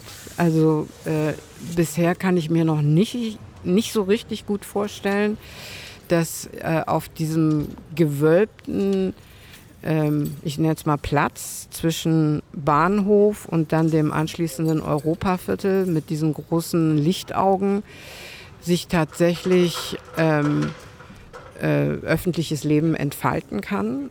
Äh, was der für Qualitäten hat, dieser Platz, kann ich einfach noch nicht so richtig absehen. Ähm, ja, also. Und städtebaulich, ich, also ich meine, das, das ganze Projekt ja eigentlich, also es ist ein Infrastrukturprojekt für mhm, die Bahn und mhm. mehr Züge und bla, das kann ich auch nicht beurteilen, aber dieser Grundgedanke, dass wir städtische Fläche gewinnen, um da mhm. äh, ein neues Viertel, wie ja. auch immer, zu entwickeln, mhm. das finde ich eigentlich sehr charmant. Also ja, man kann allerdings wirklich nur hoffen und beten, dass die Stadt diese wirklich riesige Chance nicht wieder genauso versemmelt wie damals das mit dem Europaviertel, wo es so irre schief gegangen ist. Es gibt ja einen Wettbewerb, mhm. Rosenstein-Viertel, äh, von auch wieder äh, dem Büro ASP, also Cem Arad genau. und seinen, äh, seinen Partnern. Kann man auch am Rathaus angucken. Da ist eine, genau. eine finde ich, gut gemachte Ausstellung, ja. die das mal greifbar macht. Ja. Und das fand ich jetzt eigentlich nicht so schlecht. Also das fand ja. ich wirklich also das ein Gedanke, wo du denkst, hui, äh, da passiert was. Ja, ja. Auch der, das finde ich war ein gutes Wettbewerbsergebnis, vor allem weil es ähm, mit auch wieder dem arbeitet, was da ist. Es gab ja andere Wettbewerbsentwürfe, wo viele auch bedauert haben, dass die so äh, nicht an äh, vordere Plätze gekommen sind, die da so eine Hochhaus-City äh, installieren wollten und plötzlich äh, eine völlig andere äh, städtische Struktur äh, reingebracht haben. Und ich weiß nicht, also mir kommt das immer vor wie so ein künstliches Implantat, was dann aber die, den Anschluss nicht findet an, an den Rest der Stadt. Und ich glaube, es kommt alles darauf an, dieses neue Rosenstein-Quartier mit der Stadt wirklich so zu verbinden, dass es ein, äh, ein, ein äh, ganz organischer Bestandteil mhm. äh, der, der äh, ganzen Stadt wird.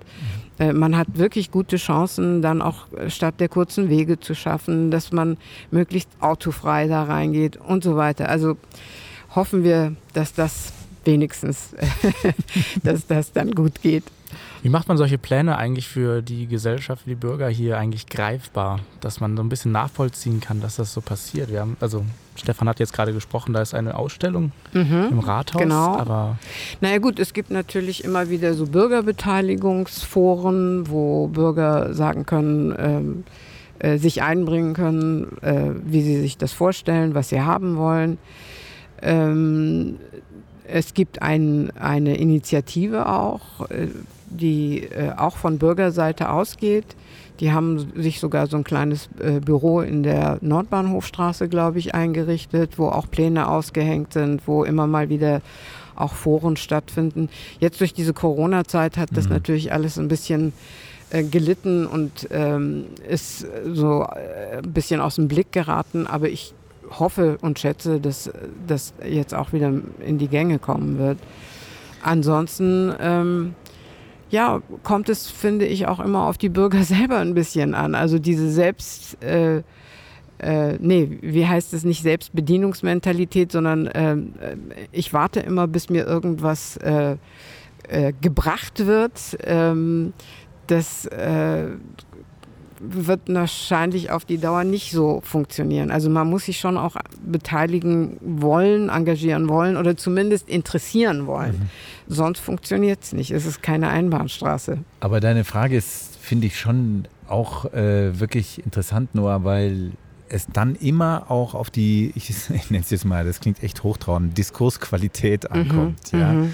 Ich habe oft das Gefühl, weil du das sagst, in der Stadt wird gerne viel abgerissen. Mhm weil das ist so eine, so eine kompromisslose äh, Linie, ja. Also dann brauche ich nicht groß diskutieren. Mhm. Man hat so kleine Beispiele. Wir haben ja hier im Podcast Andreas Hofer von der IBA ja. zu Gast gehabt, äh, der ja dann auch beschrieben hat, wie mühsam dieser Prozess ist, ja. Und das kannst du an so ganz kleinen Beispielen festmachen, wie jetzt zum Beispiel die Diskussion ums Züblin-Parkhaus, mhm, ja, mhm. ähm, wo es ja natürlich diesen typischen, ich nenne es jetzt mal Stuttgarter Reflex gibt, mhm. weg mit dem Ding. Ja. Mhm, das ist mhm, hässlich, klar, es ist hässlich, es ist äh, irgendwie Zeitzeugenarchitektur einer autogerechten Stadt, auch alles richtig. Ich finde das auch nicht sexy, das Ding. Ja. Nee. Also das ist einfach nur furchtbar. Und dann gibt es aber die Überlegung, sehr vorsichtig, jedenfalls habe ich so wahrgenommen, hm, können wir doch mal sehen, wie du sagtest, was können wir daraus entwickeln? Ja. Und das finde ich charmant. Ich kann mir mhm. das überhaupt nicht vorstellen. Mhm. Ich würde sagen, da gibt es dann Experten, die können sich das super vorstellen. Ja. Aber da musst du natürlich selber die Bereitschaft haben, auch erstmal zu sagen, ups, mhm. warten wir mal, mhm. was könnte da daraus entstehen? Denn alle Pläne, die danach kommen, werden das Baufenster nicht kleiner machen. Also nee. das Ding wird wieder ein Klotz, ja. Also Klar. das wird riesig werden. Ja, ja. So, und dann denke ich, guck mal, wenn wir uns jetzt hier umgucken, was kannst du mit Fassaden machen? Mhm. Was kannst du mit, weiß ich nicht, Neudefinierung? Sie machen da jetzt Green Garden, Garden Green ja. Zeugels oben ja. drauf. Urban Super. Gardening. Danke, Urban Gardening. ich finde das ja. klasse. Das ja. ist, das ist, ihr, ihr, definiert das auch neu für euch. Das ist hip und weiß ich nicht, das ist vielleicht jetzt nicht für jedermann so äh, zugänglich, das verstehe ich schon, aber es anders denken finde ich, aber das trauen wir uns vielleicht nicht. Oder es ist schwierig, das zu vermitteln. Ähm, so. Ja, es gibt halt nicht so wahnsinnig viel Erfahrung damit in Stuttgart. Also ich kann nur sagen, ähm, Hamburg zum Beispiel hat, da gibt es äh, ein äh, ehemaliges Parkhaus, was Bürger jetzt wirklich in Wohnungsraum äh, umwandeln. Das geht da offenbar. Ähm, das war eine Initiative tatsächlich aus der Bürgerschaft. Es hat auch einen Namen, mir fällt der gerade nicht äh, im Moment nicht ein. Aber also es geht immer eigentlich viel mehr, als sich der Durchschnittsbürger im äh, Allgemeinen vorstellen kann. Ähm, aber dafür gibt es dafür gibt es dann eben auch Architekten und Stadtplaner. Also wenn äh, Lieschen Müller sagt, ja, das kann ich mir aber nicht vorstellen, mhm. dann bedeutet das noch nicht, dass es nicht geht. Und im äh, Übrigen, es ist ja auch erwiesen, dass es wahnsinnig umweltschädlich ist, dauernd äh, diese massiven Gebäude abzureißen mhm. und neu aufzubauen. Ähm, aber es ist billiger meistens, oder? Wenn man nur auf die äh, Abriss- und die Neuerstellungskosten guckt, ist es wahrscheinlich billiger. Wenn man die Umweltbilanz mhm. noch mit einrechnet, ist es wahrscheinlich teurer. Und gar nicht kann ich verstehen, wenn jetzt Wohnraum abgerissen wird. Also es gab in der letzten Zeit so zwei, drei Beispiele, teilweise, glaube ich, Häuser im Landesbesitz. Äh, jetzt gibt es in Cannstatt wieder Häuser. Das ist städtischer Besitz, glaube ich. Sogar. Städtischer ja, ja, Besitz. Genau. Mhm. Ähm, also das kann ich gar nicht verstehen, wenn, äh, wenn das vernichtet wird. Ist vielleicht nicht mehr ganz den heutigen äh, Standards, entspricht nicht mehr den heutigen Standards, aber mein Gott, dann mhm. schraubt man seine Ansprüche mal ein bisschen zurück. Oder äh, widmet es eben um. Das war auch ganz schön bei Andreas Hofer wirklich nachzuhören. Das lohnt sich nämlich, denn wir waren in Rot oben, mhm. ähm, wo ja diese Sozialwohnungsbauten mhm. völlig neu definiert wurden yeah. und man das überhaupt nicht mit diesem Klischee des Sozialwohnungsbaus mehr im mhm. Kopf vergleichen mhm. kann. Also mhm. da, da hat mhm. man durchaus denke ich, Ideen, um sowas umzusetzen. Ja. ja. ja, und der Hofer propagiert ja eben auch diese großen Wohneinheiten, die auch multifunktional sind, also nicht nur einen äh, großen Geschosswohnungsbau, wo dann äh, drin gewohnt wird, sondern unten eben Läden, Büros, äh, Freizeitflächen mhm. und so weiter und so fort. Aber große Einheiten und weg von diesem Klein-Klein äh, der Häuslebauer. Ja, ähm, du bist ja auch ähm, Moderatorin gewesen für das mhm. Ludwigsburger Architekturquartett. Richtig, ja. Kannst du kurz erklären, was das überhaupt ist, so für wie jemanden für mich, äh, wie jemand wie ich, der jetzt nicht so in dieser Architekturbubble ist, ja. im Kunstdesign? Also es gab, ähm, Stefan wird sich noch erinnern, in den 90er Jahren war das wahrscheinlich ja. oder noch früher. Marcel äh, Reich Ranitzky. Genau, dieses genau. literarische Quartett ja. im Legendär. Fernsehen. Genau. Äh, was äh, einen hohen Unterhaltungswert hatte Absolut. und äh, komischerweise, also vier Leute unterhalten sich über Bücher und die Leute schalten tatsächlich ihre Fernseher ein. Und dann haben äh, wir, das war in meiner Münchner Zeit, ähm, überlegt, eigentlich könnte man sowas doch für Architektur machen. Das blieb dann eine, äh, einfach nur eine reine Idee. Und dann wurde ich, äh, das war Ende der 90er Jahre, angesprochen von zwei Ludwigsburgern, Klaus Hoffmann und Ulrich Pantle, die mich gefragt haben, ähm, sie hätten die Idee, ein Architekturquartett zu machen, äh, so nach dem Fernsehvorbild, und ob ich mir vorstellen könnte, dabei mitzumachen äh, als Moderatorin. Und dann haben wir gesagt, ja, das probieren wir jetzt mal. Also wirklich ganz äh, naiv und äh, unbekümmert da reingegangen. Wenn es funktioniert, machen wir es ein paar Mal. Wenn es nicht funktioniert, hören wir wieder auf damit. Und dann haben wir angefangen in einem relativ kleinen Raum des Ludwigsburger Staatsarchivs. Und gleich beim ersten Mal war der pumpvoll. da mussten wir dann bald, bald raus, weil einfach der Raum viel zu eng war. Also es kam gut an. Architektur offenbar interessiert die Leute dann doch. Und es war eben auch als eine, äh, ein öffentliches Podium, Diskussionspodium mhm. gedacht, wo vier Leute sich über äh, neuere Bauten aus der Region, also es war auch, hatte diesen expliziten Regionalbezug, vier Bauten oder drei Bauten waren es eigentlich immer, drei Bauten streiten. Ähm, wir haben dann ähm, auch immer äh, wechselnde Gäste eingeladen und teilweise ging es da auch wirklich ganz schön ähm, hoch her. waren, das dann die, waren das dann die Architekten? Nee, nee die durften eben gerade nicht. nicht. mitreden. Okay. Also es, es war tatsächlich wie im literarischen Quartett Genau, Kritiker. also man lädt Keine nicht Günter Autoren, Grass ein, genau, um seinen neuen Roman zu loben, sondern äh, man spricht über den mhm. neuen Roman von Günter Grass oder heutzutage, ja. weiß ich nicht, Christian Kracht. Äh, und äh, der darf zuhören, aber er darf nichts sagen. Und die Kritiker haben in dem Fall das Wort. Teilweise wurde es auch natürlich sehr positiv äh, bewertet, äh, teilweise sehr kontrovers, äh, teilweise waren sich die Leute dann aber auch einig, ist leider jetzt ein nicht so doll. Nicht so doll. Und ähm, das kam unheimlich gut an. Also dieses Bedürfnis tatsächlich äh, über Architektur ähm, mehr zu erfahren oder, in, äh, oder zu schauen, wie bewerten die Leute Architektur. Mhm. Es geht ja nicht nur darum, dass man wie bei einem Bild Daumen hoch, Daumen runter sagt, gefällt, gefällt mir nicht. Architektur ist einfach wahnsinnig komplex. Und wonach kann man dann eben bewerten, was ist ein gutes Gebäude und was ist kein gutes Gebäude.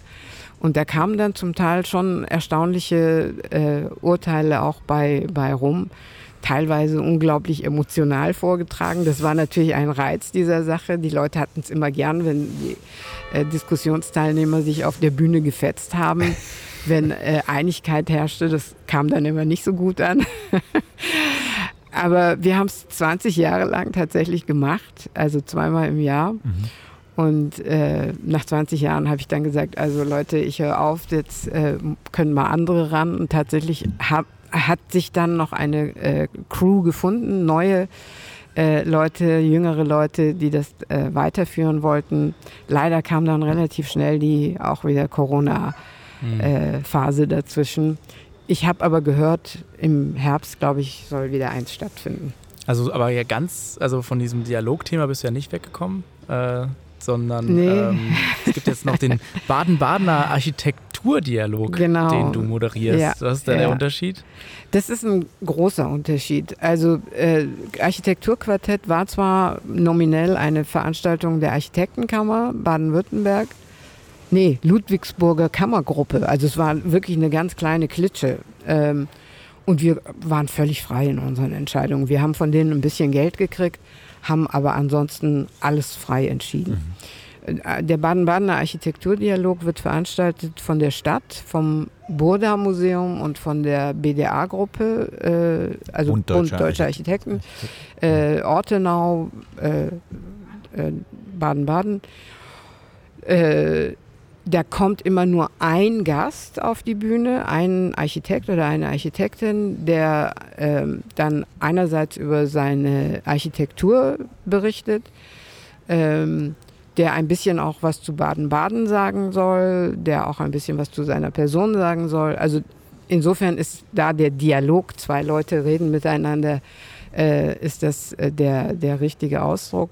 Als letztes war HG Merz, der Architekt mhm. HG Merz zu Gast, war, was ich äh, ein äh, sehr gutes Gespräch fand, weil der hat natürlich unglaublich interessante Projekte gemacht. Äh, angefangen hier vom Daimler Museum in Stuttgart, über die Staatsoper in Berlin, über die Staatsbibliothek in Berlin, äh, aber auch wirklich heikle Sachen wie KZ-Gedenkstätte oder Gedenkstätte finde ich in, in solchen Zusammenhang immer ein komisches Wort.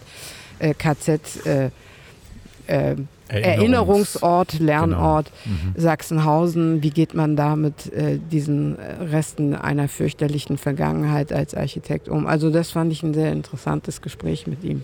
Aber es ist quasi eine Art Sprich Stuttgart in Architektur, ja. So ungefähr. Aber wird es publiziert oder ist es auch wieder nur vor Ort? Ähm, das ist vor Ort. Ich weiß aber nicht, ob die es aufzeichnen. Da bin ich jetzt gerade ähm, überfragt.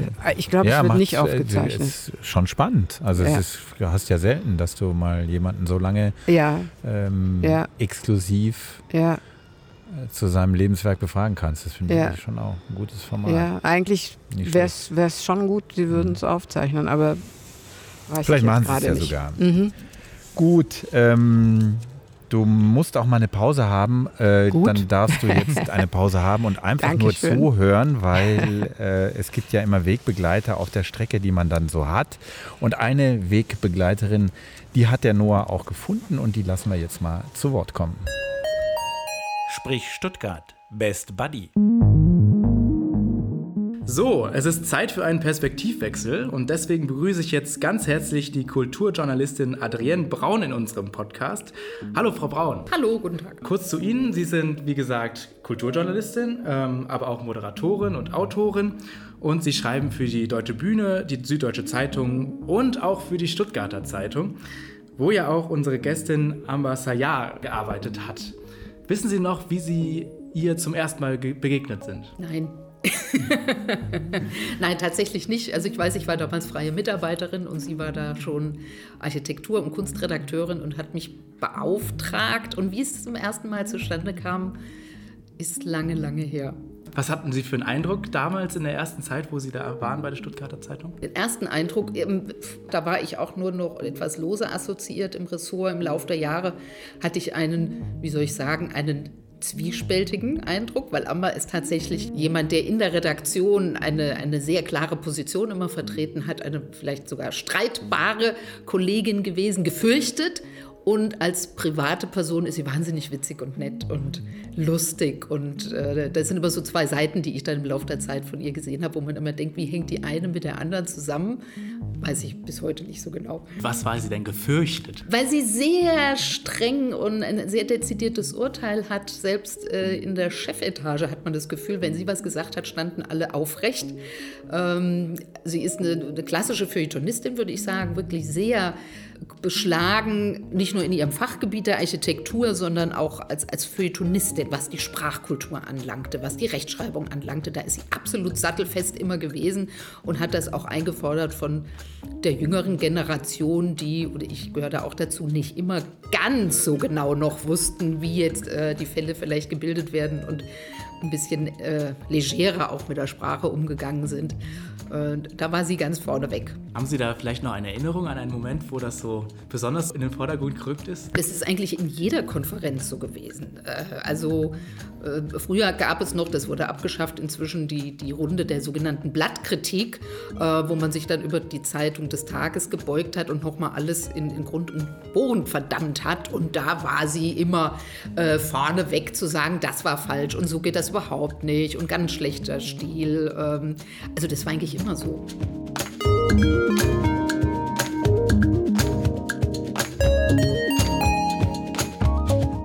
Sie Themen, wo Ihre Meinungen auseinandergegangen sind? Mm, ja, also sie hat ja nicht so viel über bildende Kunst geschrieben, obwohl sie offiziell dafür lange Jahre zuständig war im, im, im Kulturteil der Stuttgarter Zeitung ähm, sondern war eher ja eine dezidierte Architekturkritikerin. Und ich finde, wir haben schon, was Museum, was Ausstellungen anlangt, hatten wir unterschiedliche, also stark unterschiedliche Ansichten. Also ich gehöre eher zu denen, die aus der Sicht des Publikums Ausstellungen beurteilt und nicht aus der Sicht der, der Machenden. Das war lange so, dass man versucht zu verstehen, was die Kuratoren da wollen, ähm, dass man sich selber als Experte sieht, der ähm, oder als, als Multiplikator. Und ich habe eigentlich versuche immer kritisch zu sagen, was machen die da eigentlich und erreichen die wirklich ihr Publikum oder nicht.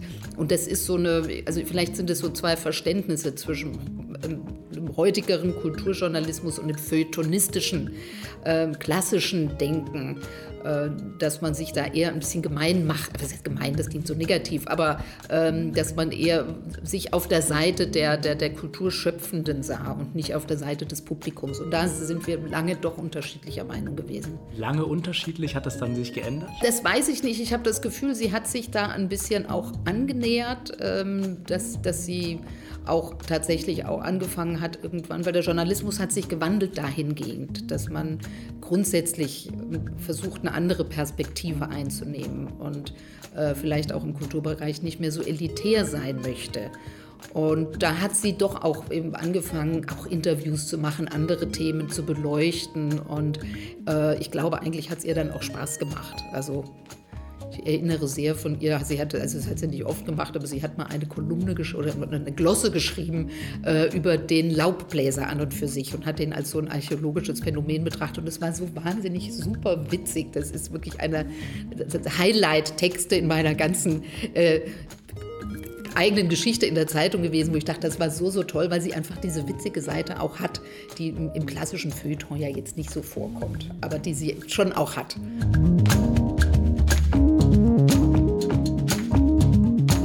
Was würden Sie sagen, also Ambasaya als äh, Architekturjournalistin, wie wichtig ist, war sie für die Architektur? Also für Baden-Württemberg glaube ich eine ganz wichtige Stimme. Überhaupt, dass sich eine Zeitung, eine Tageszeitung noch den Luxus geleistet hat, eine Architekturkritikerin dezidiert zu haben. Das haben ja kleine äh, Lokalzeitungen, haben das ja überhaupt nicht. Das wird so nebenher betreut, ähm, wie die Kultur ja zunehmend leider. Und da hatte sie absolute Expertise, weil sie war ja, sie hat ja äh, ein paar Jahre gearbeitet bei der Stuttgarter Zeitung mit damals noch Harald Martenstein, kennt man wahrscheinlich jetzt noch als der konservative Kolumnist, ich glaube, der Zeit ist er seit vielen Jahren, der war früher auch da und da haben sie zusammen den, den lokalen Kulturteil verantwortet. Und dann ging sie zu einer Architekturzeitschrift, äh, dem Baumeister, meine ich, hieß es, in München.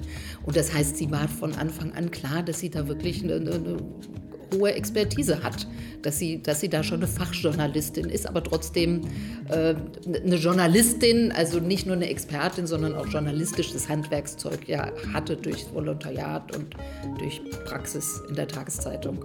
Sie selber haben ja auch ähm, mehrere Bücher über Stuttgart geschrieben. Welche Bindung glauben Sie hat Ambassador zu dieser Stadt? Ich vermute mal eine ganz zwiespältige, würde ich sagen. Ja, also einerseits natürlich, die, die, Architektur ist ihr Thema und da ist ja in Stuttgart schon manches in die Krütze gegangen an Projekten oder also die angebliche Ingenieurs- und Architekturstadt, wo man sagt immer, also heißt es ja immer, dass, dass wir hier so Vorreiter seien, was man aber dann im Detail so genau gar nicht sieht und denkt immer, wo ist das? Ich glaube, da geht sie schon sehr kritisch mit der Stadt auch ins Gericht. Ähm, aber ich, ich denke, sie ist mein, sie kam ja jetzt auch nicht gebürtig von hier, ist trotzdem hier, ist ihr Herz hier auch, glaube ich, glaube ich schon. Also aber im Professionellen dann eher die kritischere Seite. Auf jeden Fall. Das gehört ja, glaube ich, auch zum Beruf dazu, dass man immer eher zum Meckern neigt als zum Hochloben. Ist das bei Ihnen auch so? Ja, aber wenn ich was zu loben habe, dann bin ich ganz euphorisch. Aber grundsätzlich sehe ich mich schon sozusagen. Einer muss doch auch das mal gegen den Strich bürsten und gucken, ist das alles so in Ordnung und äh, das ist ja, also gerade im Kulturbereich, äh, wo natürlich die Macher immer alles toll finden und zu sagen, ja, aber hat es wirklich Bestand? Oder warum, wenn es toll ist, warum und warum nicht? Also so noch so ein Rest äh, kritische Analyse auszuhalten oder auch einen differenzierten Blick finde ich schon ganz schön, wenn das nur mal geht. Und nicht immer nur hopp oder top.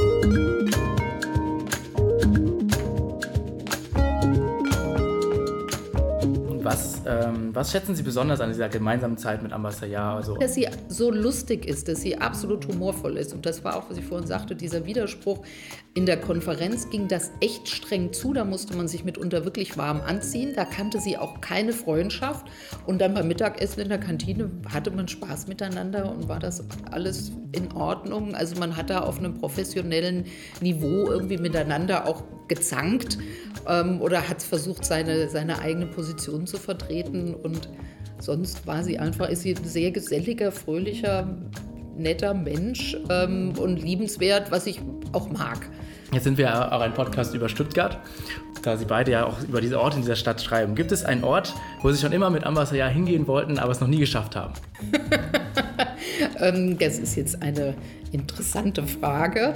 Erstmal würde ich sagen, nein. Ich, ich, glaube, so ein Ort, wo sie gerne hingehen würde oder auch viel zu sagen hätte, ist sicher die Weißenhofsiedlung natürlich. Das liegt in der Natur der Sache. Spannender wäre es wahrscheinlich, wenn man an Unorte gehen würde, also die nicht so eine selbstverständliche architektonische Qualität haben ähm, und man da miteinander spricht. Das ist ja immer die Frage, was will man? Will man sich da reiben oder will man etwas lernen?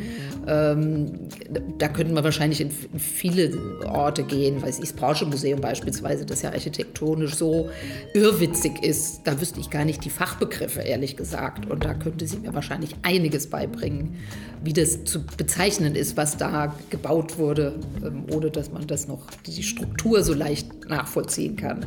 Aber jetzt für zum Verständnis, ist das Porsche-Museum dann ein Unort oder ist es einfach anders? Oder? Das, wäre, das wäre kein Unort. Das würde ich jetzt, glaube ich, eher zu so sagen, wenn man was lernen will oder wenn man aber streiten will, dann müsste man an einen Unort gehen, weiß ich nicht. Äh, Theodor-Heuss-Straße oder so und mal sagen, was läuft denn hier eigentlich in der Stadt und dann zuhören, wie sie sich darüber ereifert. Ich glaube, das wäre auch sehr kurzweilig. Lieber mit Ambassador streiten oder lernen? Lieber mit ihr, glaube ich, einen Kaffee trinken gehen oder einen Wein oder abends mal tanzen gehen. Das ist, dass sie auch weiß ich, wir haben ihren Geburtstag mal gemeinsam, wurde ich eingeladen, gefeiert und dann entpuppte sie sich auch als begnadete, leidenschaftliche Tänzerin, wo ich glaube, ich glaube, wir haben lang genug miteinander gearbeitet. Jetzt ist es Zeit für die, für die auch die netten Sachen, die geselligen Sachen. Tanzen zu normaler Musik oder einfach äh, eine bestimmte Richtung? Das war damals, sie hatte da ähm, Ute Frühwirt eingeladen, weiß nicht, ob Sie die noch kennen, die war die, die, die, die Tango Queen von Stuttgart und die hat noch einen kleinen Workshop gemacht und natürlich waren auch die ganzen wichtigen Architektinnen und Architekten der Stadt eingeladen. Und das war sehr lustig, diese große Runde, die sich bemühte, da ein bisschen zu tanzen.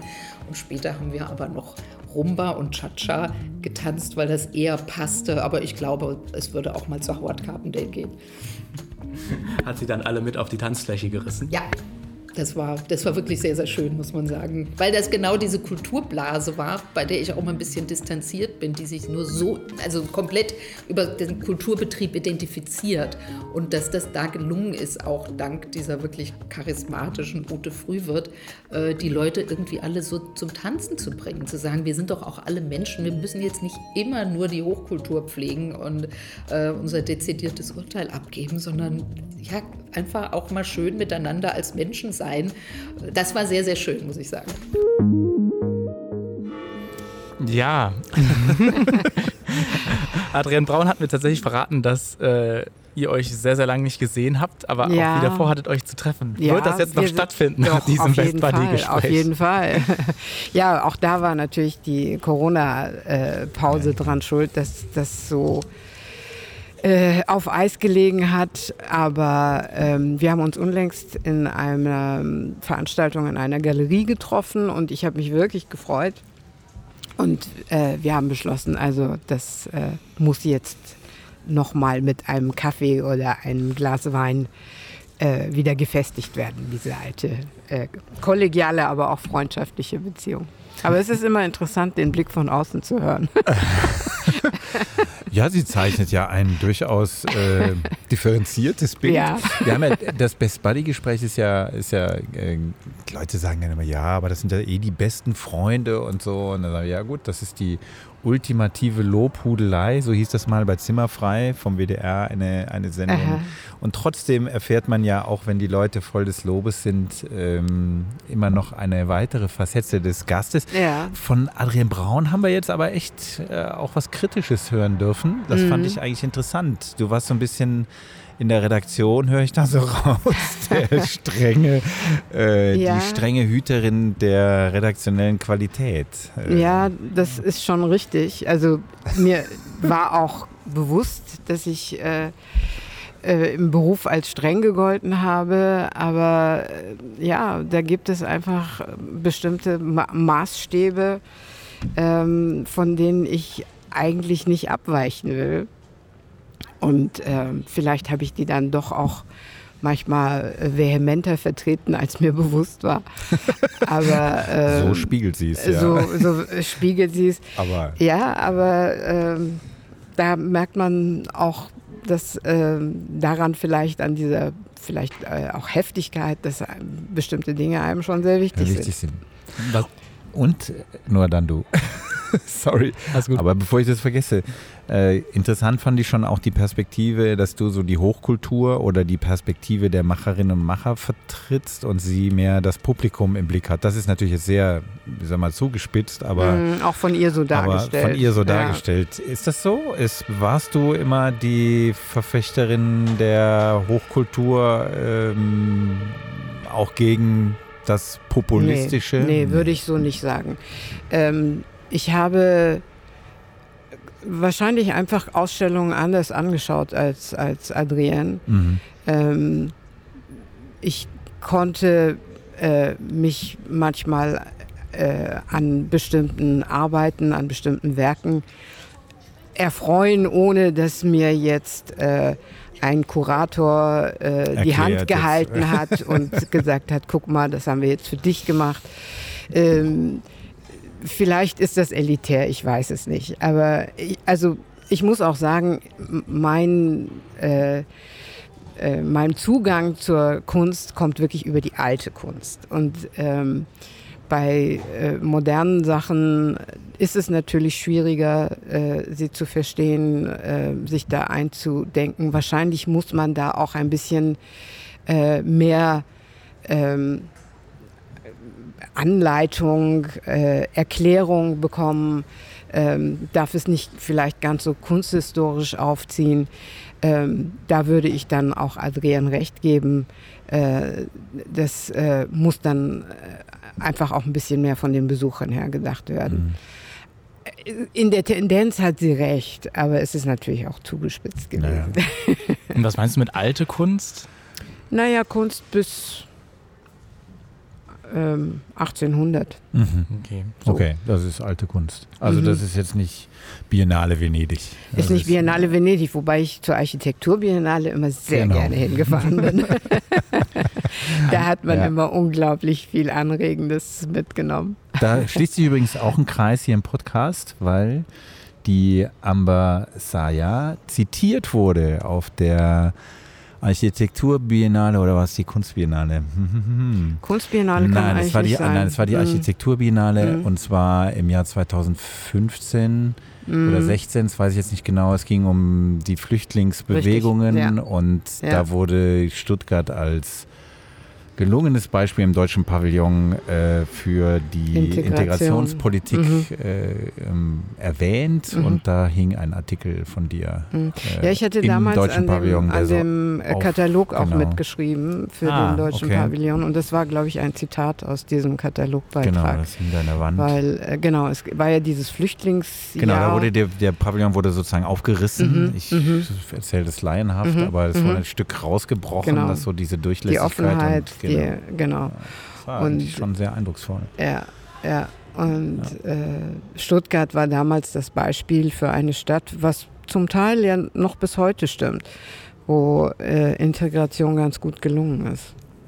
Also ich was? erinnere mich noch, ich mhm. habe damals mit dem äh, Ausländerbeauftragten heißt er, glaube ich, der Stadt gesprochen, aber immer noch so heißt, ist eigentlich politisch ja völlig inkorrekt. äh, Gary Pavlovic, Pavlovic gesprochen, noch, genau, ja. der ist es immer noch. Ja. Und ich kann mich noch erinnern an seinen ersten Satz, den habe ich dann auch zitiert. Wer schafft, gehört dazu. Mhm. Das ist das, was äh, hier in Stuttgart oder in Baden-Württemberg eigentlich. Die Währung gilt. ist. Mhm, ja. genau. genau. Das ist aber dann auch ein guter Zeitpunkt, vielleicht mal ähm, auf diese Zeit zu, äh, zu, über die Zeit zu reden, wo du vom Iran rübergekommen mhm. bist. Ähm, wie war das, als du dann hier in Deutschland angefangen hast zu studieren, im, also der kulturelle Wechsel? Ach, das war ein echter Kulturschock und die schwierigste Zeit in meinem Leben, muss ich sagen. Ähm, also ich war ja zwar äh, auf der deutschen Schule gewesen, hatte ein äh, deutsches Abitur gemacht, und hatte mir eigentlich eingebildet, du kennst dich aus. und äh, kam dann aber äh, in eine mir doch sehr fremde Welt und äh, hatte auch in den ersten zwei, drei Jahren mit einem Wahnsinnsheimweh zu kämpfen. Ähm, damals hatte ich mir eigentlich fest vorgenommen, das habe ich dann auch gemacht übrigens, fällt mir gerade ein. Äh, ich gehe zurück, ich will hier nicht mehr sein. Und dann habe ich, ich hatte übrigens in Münster angefangen zu studieren, mhm. also Göttingen war dann die zweite Station. Dann habe ich mich exmatrikuliert und äh, bin nach Hause gefahren, nach Teheran. Meine Eltern wohnten damals noch in Teheran und habe verkündet, ich gehe nicht mehr zurück. und mein Vater, ähm, also ich bin schon noch relativ autoritär erzogen worden. Damals war ich dann zwar schon über 20, hat gesagt, kommt überhaupt nicht in Frage. Was willst du hier? Du gehst zurück, du kannst, äh, musst nicht nach Münster, du kannst dir den Ort aussuchen, aber es wird studiert und es wird zu Ende studiert. Und ich habe geheult und gefleht, es hat alles nichts genützt, ich musste. Und ehrlich gesagt, ich bin ihm heute noch zutiefst dankbar, dass er das damals äh, mir einfach nicht erlaubt hat. Weil, ähm, ja, was hätte ich gemacht? Also das war dann damals schon so ein bisschen dieses äh, vorrevolutionäre, mhm. unruhige äh, Teheran oder das ganze Land war schon irgendwie merklich verändert. Es wurde repressiver. Das war ja damals noch die Schah-Regierung. Mein Vater war damals dann auch schon sehr krank. Er ist in dem gleichen Jahr auch gestorben und meine Mutter hat dann beschlossen, also äh, für mich als Frau alleine ist es zu schwierig. Ich gehe auch zurück nach Deutschland. Also es hat, ist dann sowieso alles ganz anders gekommen. Aber wäre, hätte mein Vater mir damals nachgegeben, wäre ich dort geblieben. Gut, ich hätte vielleicht geheiratet, Familie gegründet. Ähm, so war es mir dann doch lieber, mhm. dass ich äh, ja, er, den schwierigen Weg gegangen bin. Hat er das bin. vorhergesehen? Also war, war das Ich weiß ihn? nicht, es war vielleicht eher so ist ja eine... eigentlich ungewöhnlich. Eigentlich ist das ja die Tochter bleibt beim Vater ja, sozusagen ja. oder studiert doch hier. Ähm. Nee, das, also äh, ich muss auch heute noch, äh, wundere ich mich immer wieder, äh, wie eigentlich ähm, mein Vater so, so modern gedacht mhm. hat in Bezug mhm. auf Frauen. Auch mit meiner Schwester war es genau dasselbe er wollte, dass wir selbstständig auf eigenen Beinen stehen, auf eigenen mhm. Beinen stehen können. Ob wir dann heirateten oder äh, Mütter wurden, das war für ihn dann erstmal äh, zweitrangig. Er wollte uns eine äh, Selbstständigkeit mhm. ermöglichen. Und das war damals erstens noch nicht so äh, gang und gäbe wie heute und es war vor allem für einen Iraner ja. sehr ungewöhnlich. Und deswegen, also ihm und auch meiner Mutter bin ich deswegen wirklich unglaublich dankbar, dass sie das durchgesetzt haben gegen unser Geschrei und unser äh, Gezeter, dass wir das alles gar nicht wollen. Oder ich zumindest war, war, war so. Ähm, was hat das denn dann ausgelöst, dieses Ich will hier nicht sein in Deutschland? Also so ein paar. Also ja, es, ich, wie gesagt, es war sehr viel Heimweh im Spiel. Ähm, ich habe meine gewohnte Umgebung vermisst. Ich habe meine Freunde vermisst. Und es war übrigens dann auch ein Grund, warum ich nach Göttingen gegangen bin, weil da viele Iraner waren, die ich noch aus der Schulzeit kannte und die dann eben dort auch studiert mhm. haben. Und ähm, äh, ich kam mir auch teilweise so wahnsinnig unbeholfen vor. Es gab zum Beispiel so ein, äh, ein, eine kleine Episode. Ich wollte wissen, wie benutzt man eine Universitätsbibliothek. Wusste ich nicht. Und dann gab es Führungen und ich habe mich zu so einer Führung angemeldet. Erstens habe ich überhaupt nicht kapiert, ähm, wie dieses System funktionieren soll. Dann habe ich auch gemerkt, bestimmte Vokabeln. Scheinen, obwohl ich sie als Vokabel kenne, nicht das zu bedeuten, was ich damit verbinde. Es war zum Beispiel immer von Katalogen die Rede. Und bis dahin hatte ich Kataloge für etwas gehalten, wo man sich Unterwäsche bestellen kann oder Reisen aussuchen kann, dass damit diese Archivkästen oder Karteikästen mhm. gemeint waren, in denen man nachgucken kann, wo ich ein Buch finde, habe ich einfach nicht begriffen. Danach bin ich auch nicht mehr in die Universitätsbibliothek zwei Jahre lang gegangen und habe einfach festgestellt, bestimmte ja, Kulturtechniken, äh, bestimmte äh, äh, ja, Lebensweisheiten mhm. fehlen dir hier einfach. Und alles kam zusammen. Ähm, ich habe ähm, ja, auch diese dunklen Häuser damals, wenn die Leute um äh, sechs spätestens ihre Rollläden runterlassen, dann dringt kein Lichtstrahl mehr nach draußen.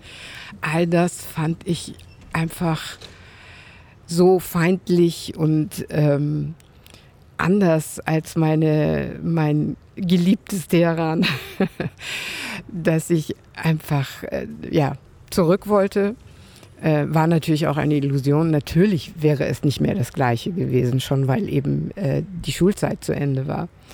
Ähm, und vor ein paar Jahren bin ich nach langer Zeit auch mal wieder nach Iran gefahren, war auch in Teheran, habe auch diese ganzen historischen Städten noch abgeklappert, damals mit meinem Vetter, der inzwischen wieder in Teheran wohnt. Und das hat sich so dermaßen verändert, man erkennt gar nichts mehr wieder. Und mhm.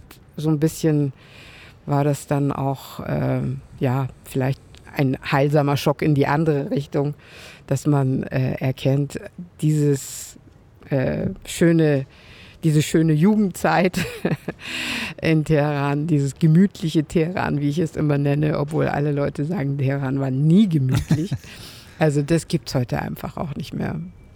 Ähm, warst du dann wirklich eine über die ganze Zeit nicht mehr dort, bis nee, auf dann Nee, weil dann kam, äh, doch, ich war 78 das letzte Mal, äh, bin ich jedes Jahr nochmal hingefahren, selbst als dann meine Mutter schon in Deutschland wohnte, äh, weil es mich da einfach immer so hinzog, war dann bei meinem Onkel zu Hause und ähm, dann kam die Revolution und dann ging erstmal gar mehr. nichts mehr. Mhm. Und äh, die Familie ist auch dann weitgehend äh, weggezogen. Viele nach Amerika, die wollten dann diese, dieses Mullah-Regime äh, nicht mittragen. Und ähm, insofern war dann sowieso kaum noch jemand da. Inzwischen, wie gesagt, wohnt wieder ein Lieblingsvetter von mir dort. Ähm, aber äh, nee, ich war dann, wie lange? 30 Jahre nicht mehr da. Mhm. Und wie bist du dann gezwungenermaßen hier heimisch geworden oder gab es da irgendeinen einen Moment, wo es so Klick gemacht hat? Naja, gezwungenermaßen am Anfang schon. Also wie gesagt, ich musste wieder zurück und dann habe ich mir aber äh, Göttingen ausgesucht als äh, Studienort, äh, weil eben da einige Freunde von der Schule auch waren. Und dann ist es natürlich auch die Zeit. Man äh, natürlich lernt dazu, man gewöhnt sich an Dinge, man findet neue Freunde. Ähm, das Leben schreitet fort, wie man so schön sagt. Und äh, inzwischen bin ich hier auch vollkommen heimisch. Ja, aber nochmal bei dem Pavillon anzusetzen, äh, hast du manchmal das Gefühl, doch, du hast eine Perspektive mehr, klingt so blöd, aber doch eine Perspektive, die der durch deine Jugend ähm, ermöglicht wird, die andere vielleicht so nicht haben. Auch gerade wenn so eine Flüchtlingsbewegung mhm. äh, ist, vielleicht tütest du das anders ein als, als andere? Das weiß ich gar nicht, weil also ich war nie Flüchtling. Mhm. Ähm, Zweimal freie Entscheidung. Ja, ähm, ich, ich glaube, ich sehe Fremde nicht so äh, unentspannt wie viele Leute. Ähm, das kommt wahrscheinlich schon daher, dass ich äh, ja auch eine andere Gesellschaft, eine andere Welt äh, für die ersten 20 Jahres, ja. Jahre meines Lebens erlebt habe. Aber ähm, ich kann mich schlecht in Flüchtlinge versetzen. Das ist ja nur ein Beispiel. Also ja, das, ja. Ähm, weil das in diesem Pavillon auch so eine Rolle spielt, ja. dass man im Prinzip ja gucken muss, hinter jedem, der da kommt, steckt mhm. ja eine Geschichte. Jetzt ja, klar. klar die mhm. müssen fliehen, aber die sind 20 Jahre, 30 Jahre, 10 Jahre, je nachdem wie alt sie sind, natürlich mhm. woanders mhm. gewesen und mhm. sind plötzlich in der neuen Umgebung. Müssen das sein? Bei dir war es ja eine freie Entscheidung, aber trotzdem sind ja die Gefühle vielleicht durchaus mhm. vergleichbar, weiß ich nicht. Ja, die haben natürlich auch ganz andere, viel schwierigere Startbedingungen. Ja. Und insofern ist natürlich die Integration sicher viel, viel schwieriger als bei mir. Ich habe die Sprache fehlerfrei gesprochen, fließend. Äh, ich, äh, Klar, das sind natürlich Das sind alles natürlich Startbedingungen, ja. die viele nicht mitbringen. Also insofern kann ich mir vorstellen, dass das äh, ein ganz anderer hm. Akt und eine ganz andere Leistung ist, sich dann hier zu, zu integrieren. klar, Sprache ist dann natürlich das Erste. Ja. Mhm. Was behältst du dir so bei aus der Zeit in Teheran? Aus, der, genau, aus dieser anderen Kultur? Also das, was die Adrienne gesagt hat über mich, dass ich äh, bei aller Strenge doch auch ein sehr geselliger Mensch bin, kommt, glaube ich, schon äh, aus meiner, aus meiner äh, iranischen, ähm, aus meinen iranischen Genen. Äh, die Iraner sind wirklich ein äh, ausgesprochen geselliges äh, Völkchen. Ähm, wir haben äh, eigentlich kein Wochenende verbracht ohne Familienbesuch. Äh, ähm, es gab immer üppig zu essen und äh, alle mussten immer da sein. Es gab das, ein Familienoberhaupt, der, mein ältester Onkel, bei dem sich dann äh, die Familie immer versammelte. Und das war so ganz normal, dass man eben nicht nur in dieser kleinen Familie, Vater, Mutter, drei Kinder bei mir äh, gelebt hat, sondern dass es immer auch diese größeren äh, Zusammenhänge gab. Und ähm, das war wahrscheinlich auch etwas am Anfang, was mir hier äh, gefehlt hat und was ich immer noch toll finde. Kamen die, also wie du hast ja gesagt, die ganze Familie kam dann auch wieder hier rüber. Hat sich das dann hier fortgesetzt oder? Weniger, nee. Also wie gesagt, mein Vater lebte dann schon nicht mehr. Meine Mutter hat dann äh, ihren Wohnort wieder zurück nach Deutschland, nach Stuttgart verlegt, hat auch dann nochmal angefangen zu arbeiten. Meine Geschwister waren dann auch hier. Ähm, vielleicht insofern, als wir in der deutschen Familie jetzt doch möglicherweise noch mehr äh, Zusammenhalt praktizieren als äh, vielleicht andere Familien, weiß ich nicht, aber es ist so. Also wir, wir äh, versuchen das auch, obwohl die Elterngeneration jetzt äh, mehr oder weniger komplett abgetreten ist, wir versuchen das auch wirklich fortzuführen mit meinen Geschwistern, mit meinen Cousinen ähm, sind wir auch gerade dabei, eine große Familienfeier Ende Mai vorzubereiten, wo sich alle treffen. Da kommen sie aus Amerika und mhm. aus mhm. Belgien und möglicherweise auch aus Teheran, ähm, damit das nicht so auseinanderfällt. Also das ist für uns alle schon ziemlich wichtig. Ja, wo wird dieses Treffen sein? Ich versuche eine Brücke zu bauen. das Treffen wird sein, äh, natürlich äh, äh, auf dem Fernsehturm. Äh, fangen wir an, also damit man mal den Überblick kriegt. Sehr gut. Ah, das, du riechst schon, in welche Richtung das gehen wird, ja, nämlich ja. hierhin. Sprich Stuttgart. Fragebogen. Genau. Und der Fernsehturm ist ja unsere Einstiegsfrage dieses losen Fragebogens, den wir immer ähm, sozusagen Schluss unseres Podcasts versuchen, so ein bisschen nach vorne zu rücken. Und da heißt die erste Frage, du warst lange unterwegs, du kommst das erste Mal wieder nach langer Zeit nach Stuttgart. Am Horizont siehst du den Fernsehturm. Was geht dir durch den Kopf und durch das Gemüt? Also der ist schon immer noch der eleganteste von allen, muss man wirklich sagen. Äh, an ihm sieht man auch, dass Alter nicht so eine Rolle spielen muss. Und äh, ja, wenn man ihn erblickt, das, oder wenn ich ihn erblicke, das ist schon immer so ein Gefühl von, ja, hier bist du zu Hause. Mhm. Der Fernsehturm, das äh, weiß der gemeine Stuttgarter und die gemeine Stuttgarterin ist ein, fast ein Zufallsprodukt, weil der Gemeinderat äh, ihn eigentlich nicht wollte. Also wenn ich das ja, richtig oder so es oft, war so ähm, und es war dann der damalige Süddeutsche Rundfunk, der den gebaut hat auf eigenes Risiko. Die Kommune mhm. wollte damit nichts zu tun haben, mhm. die Stadt. Mhm. Bisschen ärgerlich. Ja, Nachhinein. aber ist ja nochmal gut gegangen. Sie haben, Sie haben ihn gebaut und es ist natürlich bis heute eine großartige Ingenieursleistung. Ähm, äh, er ist der erste seiner Art und ähm, ja, unerreicht, glaube ich. Mhm.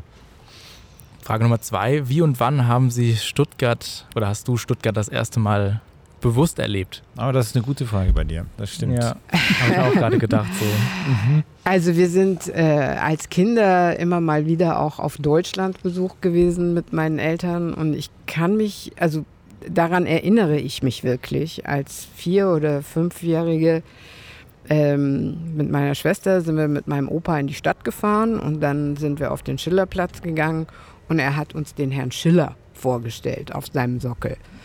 Und ähm, er hat ihn immer Herr Schiller genannt. Was äh, bei mir auch im Kopf so ein bisschen hängen geblieben ist. Also dieses schöne Torwalzen-Denkmal ist eigentlich mein erster bewusster Stuttgart-Eindruck. Damals haben wir nicht viel mehr kapiert. Also was hat der Herr Schiller gemacht oder wer, wer ist das? Aber es ist ein bleibender Eindruck gewesen und ähm, bis heute zählt der Schillerplatz und dieses Schiller-Denkmal wirklich zu meinen Lieblingsorten in Stuttgart. das ist, also dazu muss man dann wissen, dass deine Familie mütterlicherseits äh, schwäbische Wurzeln genau, hat. Ne? Stuttgarter. Genau, genau, genau. Das ist eigentlich, der Fragebogen ist wie für dich gemacht. Was hat Stuttgart, was ist der immer gleich? Stuttgart, der ist immer gleich. Ah, okay. Wir, können das ja mal dann so je nach Frage immer so zusammenschneiden. Das wäre auch mal aha, ganz interessant. Aha. Aber wir stellen zack, nicht zack. allen genau allen ja. alle Fragen, aber ähm, suchen so ein bisschen aus, wobei ich gerade merke, bei dir passt eigentlich wirklich jede. Was hat Stuttgart, was andere Städte nicht haben? Think positive. Äh. Die Kritikerin beiseite lassen? Genau. Wird das funktionieren? Äh, fast hätte ich gesagt, einen intakten Bahnhof. Da sind wir jetzt heute sechs Jahre zu früh oder so. Ja, äh, ja also ich habe unlängst, jetzt sind ja äh, die Wege noch weiter geworden, wenn man zu seinem Zug will oder vom Zug kommt ich habe wirklich schon Szenen beobachtet, wo ausländische Fahrgäste ankommen in Stuttgart Verzweifeln. und unterwegs fragen, äh, die, die hatten das Gefühl, sie sind gar nicht mehr auf Stuttgarter Gemarkung. Übrigens, äh, das, das denken nicht nur Ausländer, das denken auch Stuttgarter. Und ich fand das einen, einen ganz, äh, ganz lustigen, also gut lustige äh, als ich gesehen habe, dass sie auf der Mitte von der Strecke, wo man wirklich dann vom, vom Fernbahnhof rüberläuft, dass sie da jetzt Bänke hingestellt haben, was ich auch schlau finde, weil der Weg ist sehr lang. Und, ja. und es hat ein, ein lustiger Zeitgenosse, ich glaube, es wurde dann auch irgendwie ein Meme, hat ein, ein großes Plakat hingemacht und darauf steht, zeigt in die Richtung, wo man da lang gehen muss, um auf die Gleise zu kommen, Fernwanderweg. Das fand ich auch nicht schlecht. Ja. Fernwanderweg ist nicht Trifft schlecht, die ne? Sache aber. Ja. Nein, aber im Ernst, also Stuttgart hat natürlich schon seine äh, to äh, tolle Topografie. Äh, diese Kessellage, über die sich alle immer ein bisschen lustig machen. Der verstorbene Architekt äh, Max Becher, äh, mit dem ich auch befreundet gewesen bin, der hat fast jeden Vortrag über Stuttgart mit der Bemerkung angefangen, also ich kann jetzt nicht so gut Schwäbisch, Entschuldigung, ähm, welcher Säckel hat in das Loch auch eine Stadt neibaut? Klang war gar nicht schlecht. ja, also ja. Äh, diese Kessellage und dieses dadurch äh, bedingte äh, Hügel auf, Hügel ab, das mag ich schon sehr. Zacke ist einfach sensationell, wenn man da mal mitgefahren ist mhm. und auch Seilbahn hoch zum äh, Waldfriedhof nennt man übrigens, habe ich vor kurzem gehört, den Erbschleicher Express. Erbschleicher ja. Das habe ich auch noch nicht gehört. Mir war es auch ziemlich neu. Ja, oh ja also diese, diese äh, topografische Lage finde ich hm. schon an Stuttgart äh, sehr charmant. Ist da dann auch Stuttgart am schönsten für dich? Das wäre dann die nächste Frage. Wo ist Stuttgart ah, am Stuttgart schönsten? hat schon, also bei äh, aller kritischen Distanz, Stuttgart hat schon auch sehr schöne Orte. Also da gibt es ganz viele. Ähm, Wilhelma mit diesen schönen maurischen mhm. äh, Architekturen und äh, den Seerosenteichen und den Flamingos zählt dazu. Äh, die Oper mag ich sehr gerne, das Theaterhaus, wo ich jetzt vor kurzem mal wieder war und gedacht habe, das ist eigentlich so eine tolle, un äh, penible Umwandlung eines, äh, äh, eines, eines Industrie- mhm. äh, in ein, ähm, in ein Theater und, und äh, auch Treffpunkt, ein äh, ja wirklich wichtige, wichtige Institution in Stuttgart. Also das hat mir sehr gut gefallen. Ähm, Es gibt aber auch so Orte, die eigentlich, glaube ich, in keinem Reiseführer stehen. Ich wohne in Stuttgart-Möhringen und ähm, in der Nähe gibt es äh, ein kleines Landschaftsschutzgebiet, Körschtal. Ich nenne das immer mein Allgäu, weil da liegen wirklich die Kühe auf der Wiese, auf der grünen Wiese und kauen auf Butterblumen rum. Und das wirklich auf Stuttgarter Stadtgebiet. Und da denke ich immer, ah, das, also mhm. das ist schon gut hier. Wo ist Stuttgart zum Davonlaufen? Das ist Ihre Frage. Also Europaviertel naja, lassen wir jetzt also mal. Ich habe ja schon gesagt, schon, genau. Europaviertel ist ja. ganz besonders zum Davonlaufen, aber natürlich auch diese Stadtautobahnen, die nach wie vor äh, das Stadtgebiet zerschneiden ähm, und äh, wirklich lebensfeindlich sind, muss man so sagen. Und komischerweise eben auch, ich glaube, wenn der Stuttgarter ganz tief in sich geht und sich fragt, finde ich diese Stadtautobahnen, diese Monster, finde ich die gut, dann sagt er ja, weil da kann ich immer mit meinem Daimler hin und her düsen und es geht schnell und äh, es gibt keine Fußgängerampeln. Also das ist wahrscheinlich auch der Grund, warum wir da irgendwie wie die Junkies nicht so richtig von wegkommen.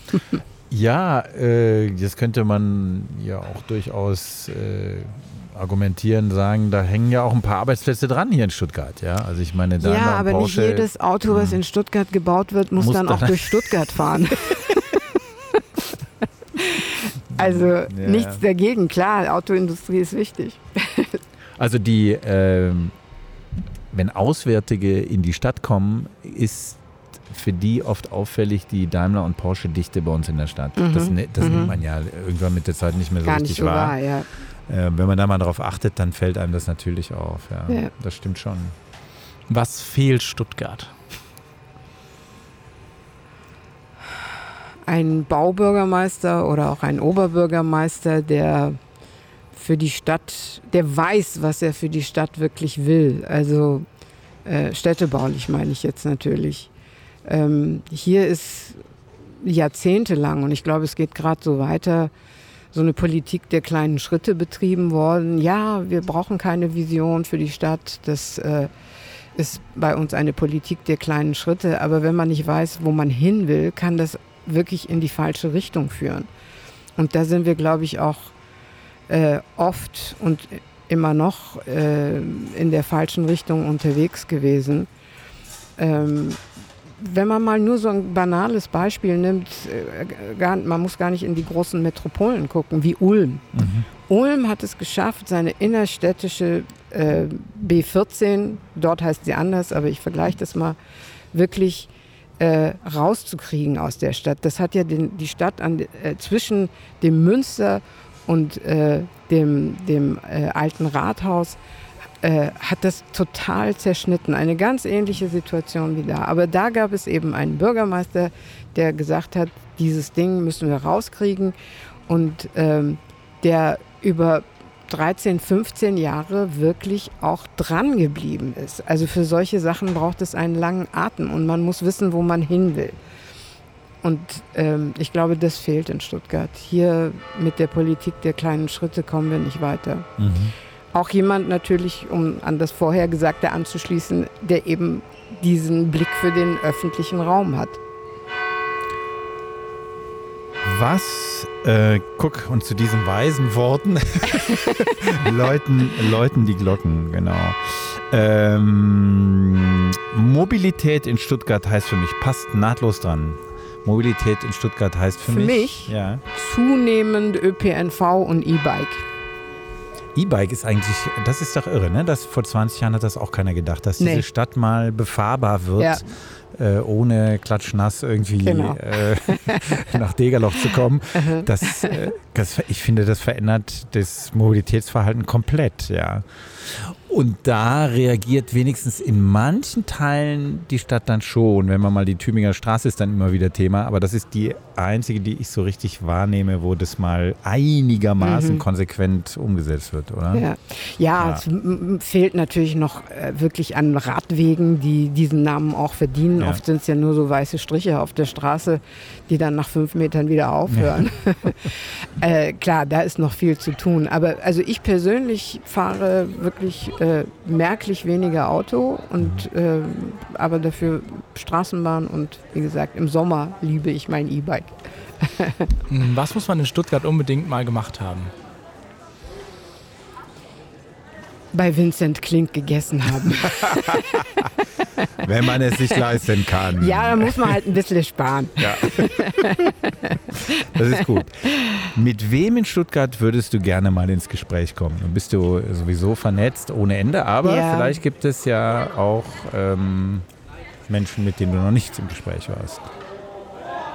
Also ich glaube, ich würde gerne mal mit Kai Gnifke äh, einen Kaffee trinken, dem Intendanten vom SWR. So allgemein über die äh, Lage des Senders und der verschiedenen Programme. Vor allem aber würde ich ihn wahrscheinlich anflehen, die Finger von dem äh, Programm SWR 2 zu lassen. Das ist ja dieser Kultursender. Ähm, und ähm, ja, die haben ja auch, wie die Medien, äh, über die wir schon gesprochen haben, einen zunehmend schweren Stand. Äh, WDR 3 äh, wird jetzt auch zu so einem Durchhörsender und ähm, diese, diese, dieses Programm, was SWR 2 macht, ist einfach fantastisch. Äh, es gibt wunderbare äh, Hintergrundgespräche, diese Foren immer zu politischen Themen, äh, die, die äh, Journale immer zu äh, der aktuellen Nachrichtenlage, aber dann auch die Musik, die eben nicht dieser Dudelfunk ist. Äh, das, also ich würde den wirklich unter Artenschutz stellen. Das wird langsam so selten wie, wie Berggorillas. Ja, vielleicht haben Sie ja eine Chance, mit Kai Gniffe zu reden. Ich glaube, in der Podcast-Folge mit ihm hat er auch gesagt, dass er mehr Kontakt zu den Stuttgartern selbst möchte, weil, es, weil er ist ja in Corona-Zeiten hergezogen. Ja, Stimmt, genau. Ja. Also Und, der ist ja noch ja. nicht richtig verankert hier, ja. ähm, weil er im Prinzip alleine da im Funkhaus oder im Homeoffice genau. äh, diese Intendanz übernommen hat. Ja. Die waren alle weg. Das, das stimmt schon. Aha, aha. Ja, das ist natürlich äh, haben wir ja gar nicht jetzt groß äh, thematisiert, aber die Medienlandschaft äh, bildet ja auch noch ein interessantes Thema. Mhm. Der öffentlich-rechtliche Rundfunk hat ja das Privileg, im Prinzip für viele und jeden etwas anzubieten. Ja. Ähm, und ja, und eine Minderheit, die eben gerne solche Sendungen klar. hört, darf nicht einfach nur ignoriert werden. Genau. Wir haben auch ein Lebensrecht. ja, und so eine Zeitung zum Beispiel muss aber versuchen, alle zu bedienen, ähm, wenn sie denn äh, Abonnenten sind. Das ist ja auch nicht so einfach. Mhm. Naja, gut. Oder eine spezifische Gruppe zu bedienen, die dann auch willig ist zu zahlen.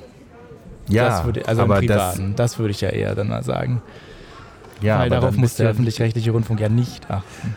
Eigentlich muss er da nicht drauf achten. Auf der anderen Seite zahlen alle Rundfunkgebühr. Jetzt werden wir hier wieder grundsätzlich. und man muss natürlich schon gucken, man kann natürlich sagen, das ist sozusagen Daseinsvorsorge. Das zahlst du jetzt so, wie du Steuern generell bezahlst, dann ist das okay. Ähm, aber die Akzeptanz dafür schwindet natürlich mehr und mehr. Mhm. Das heißt, du mhm. musst dann schon irgendwie dich auch als öffentlich-rechtlicher Rundfunk rechtfertigen und sagen, pass auf, ich mache eben Programme, da ist für jeden was dabei und die können es ja noch. Ja, ich meinte jetzt, das ist auch nicht weniger auf den öffentlich-rechtlichen Rundfunk äh, bezogen, sondern als Strategie für die Privaten. Ach so. Nicht alle anzusprechen, mhm, sondern mhm. dass man sich so, so, Nischen sucht. Ja, dass man genau. sich Nischen sucht. Ja, ja. ja. Aber zurück zu Stuttgart. Wir hatten das Mediensystem ja quasi schon abgearbeitet. Ähm, was strahlt von Stuttgart aus in die Welt? Außer Daimler und Porsche. Und die Oper. Die, ja, also Daimler und Porsche muss man natürlich ja, sagen, ja, klar, das ist Nein, keine aber Frage. Aber ich jeder, glaube schon, die, die mhm. äh, Kunst der Bauingenieure, der hiesigen Bauingenieure, das ist ähm, wirklich, äh, äh, wie, wie, hieß das immer in der DDR, Weltniveau. ähm, also Leute wie Fritz Leonhardt, wie äh, Jörg Schleich, wie äh, Frei Otto äh, einer der wenigen Pritzker-Preisträger aus Deutschland, ähm, wie äh, Werner Sobeck, wie Jan Knippers. Das sind Leute, die wirklich unglaublich tolle Projekte machen und aber auch, äh, glaube ich, in der Forschung, äh, wie man äh, mit bestimmten Baustoffen äh, bestimmte Ziele erreichen kann, beispielsweise möglichst mit wenig Material auszukommen, also so wenig Stahl oder so wenig Beton zu mhm. verbauen, trotzdem eine elegante Brücke hinzukriegen. Äh, die haben da wirklich Maßstäbe gesetzt. Und ist sich das, äh, ähm, ist, geht die Stadt mit diesem, ich sag mal, Erbe auch äh, verantwortlich um aus deiner Sicht?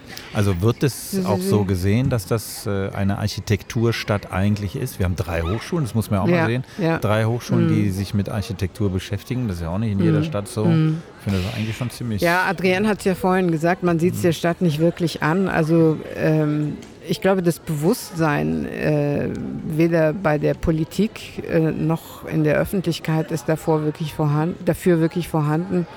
Äh, zeigt sich ja auch daran, dass Stuttgart kein Architekturmuseum oder äh, auch meinetwegen ein Architektur-Design-Museum hat. Ähm, das soll sich jetzt zwar ändern, was man so hört, ist aber auch schon wieder so ein bisschen halbgar. Ähm, ja, also da fehlt es noch so ein bisschen an, an einem entsprechenden Bewusstsein. Gut, und jetzt die ultimative Frage äh, zum Schluss. Sprich, Stuttgart plant eine Stuttgart Soap. Wie lautet deren Titel? Der Titel der Stuttgart Soap äh, lautet Schaffe, spare, Tiny Häusle baue. Sprich Stuttgart. Ein Podcast für und über Stuttgart. Mehr Infos unter www.sprichstuttgart.de oder auf Instagram und Twitter. Anmerkungen, Kritik, Gästevorschläge bitte richten an hallo@sprichstuttgart.de.